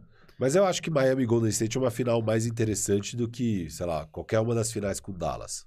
Eu acho também. Então, Eu acho mais interessante. Eu acho que Dallas, cara, se vai pra final, eu acho que eles perdem de Miami, perdem de. Eu acho que é, é tipo, é o limite. fomos demais, fomos, longe eu, demais. eu acho fomos longe difícil que eles sejam campeões, assim. É, é meio limite. Eu só, eu só apostei em Dallas contra Golden State porque eu, eu gostei de coisas do matchup mesmo, mas eu acho, Sim, A gente obviamente. foi conversando e você foi É. se convencendo. Eu acho o Golden State, obviamente, mais talentoso, né? Que, que o Dallas. Não, é indiscutível isso não- E, e- Não precisa de muito pra ver. é. Mas é isso, cara. Eu acho que Boston e Golden State seria a melhor final. Seria melhor final, mas afinal que o- do coração aqui, os dois Coração. times que eu estou torcendo. Que daí você fica feliz com qualquer resultado. Eu fico mais. É, eu gosto, eu gosto do Hit. Eu passei a gostar mais. Eu não, não pirava no Hit na época do, do LeBron, né? Porque eu torço sempre contra as panelas. Você não gosta porque é o time mais, mais vitorioso ali do. Do quê? Do. Do. Do, lá, da, da, do é estado? É, pô, Da tá, Flórida? Da Flórida, tá. Você quis dizer o quê? Da costa? Do- É, não. da península? Isso, eu queria falar da península. Mas, mas né? Orlando não tá na península, eu acho. É, tudo bem, é da Flórida. Da Flórida. Por enquanto. Em 2026 pra frente começa. A gente começa a empilhar já aqui. sabemos, já Já sabemos. começa a empilhar. Então é bom a gente pegar mais um agora, que depois a Flórida vai ficar pequena, Firu. Ó, o Pedro Sixers tá, tá dando uma. Tá, olha, e sabe o que é da hora isso? O Pedro Sixers faz a mesma coisa que o Cauê Sixers faz, nosso amigo. Falou, vim dar uma dica. Será que ele é um amigo?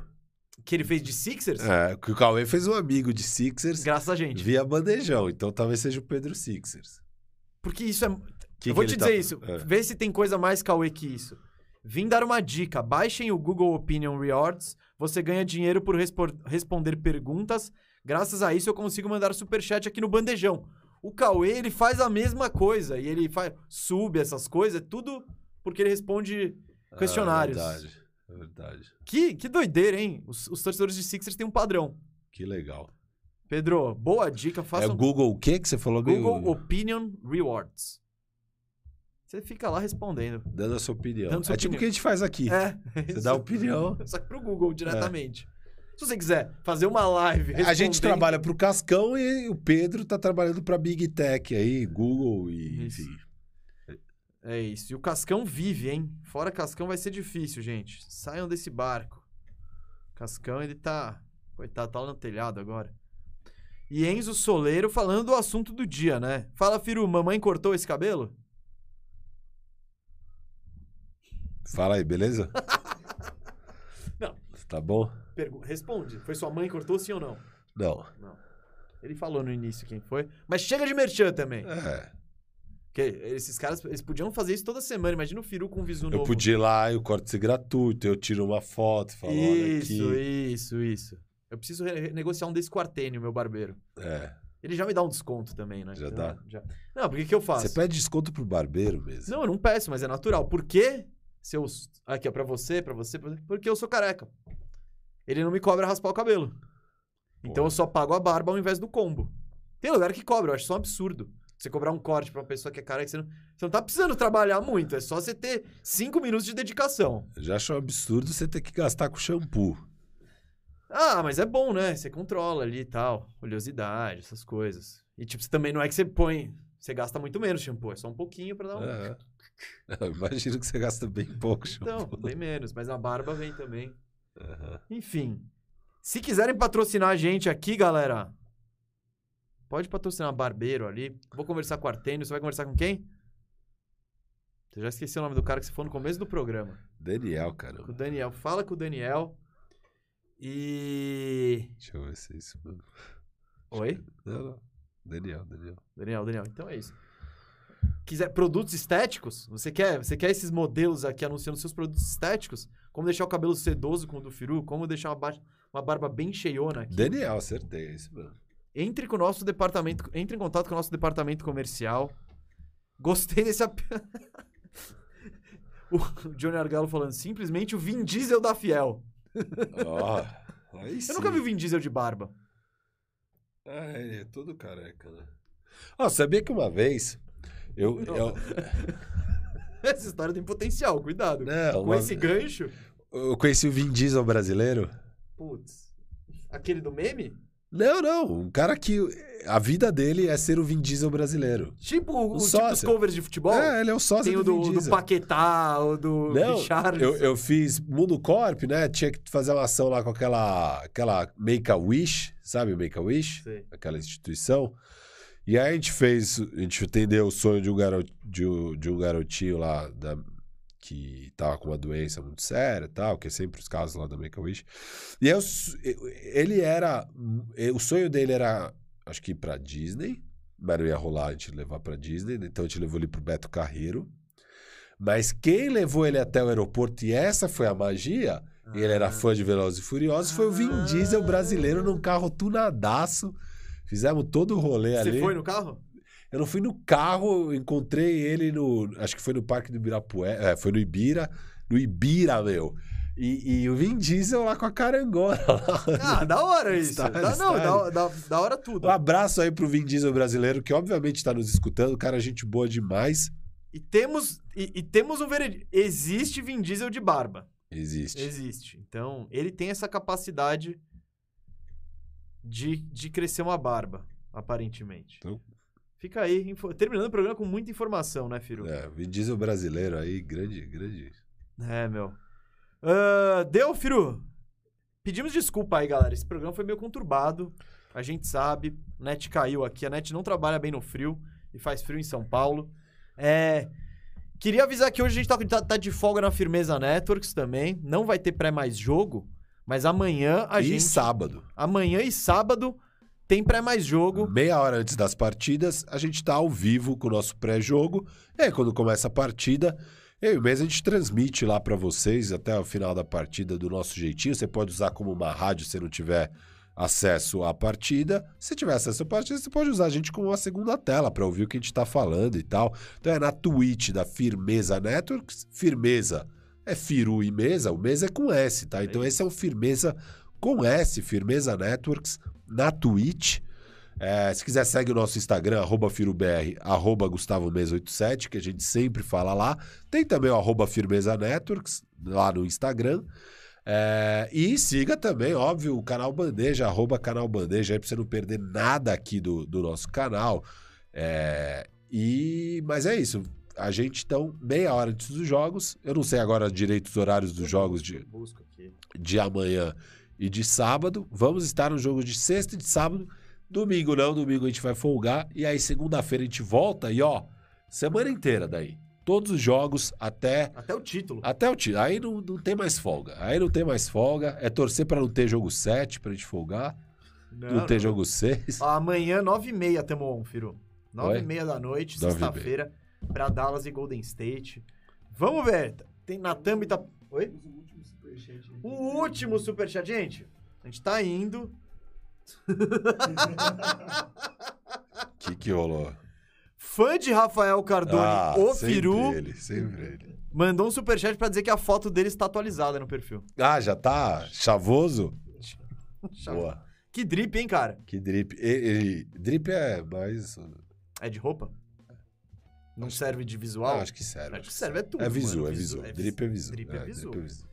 Às vezes o cara pode estar só no drip. Eu acho que drip é exatamente visu. E a gente fala visu que a gente é tiozão. E os jovens que fala de tancar, de tancar. não, não, tancar eu não vou usar. Eu também não. De Não base eu não vou usar. Fui de base hoje. Ah, esse. Não.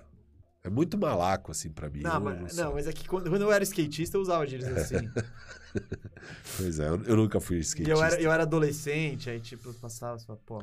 Eu, não- eu não sou tão malandro assim. Não, cara. você era menos malandro. Na- Nessa época, inclusive, o Firu, depois que eu, o Cauê, o Fê, a gente virou skatista, o Firu, ele, ele, ele não se achava legal o suficiente pra andar conosco. Ele parou de andar pra- com a gente por três meses.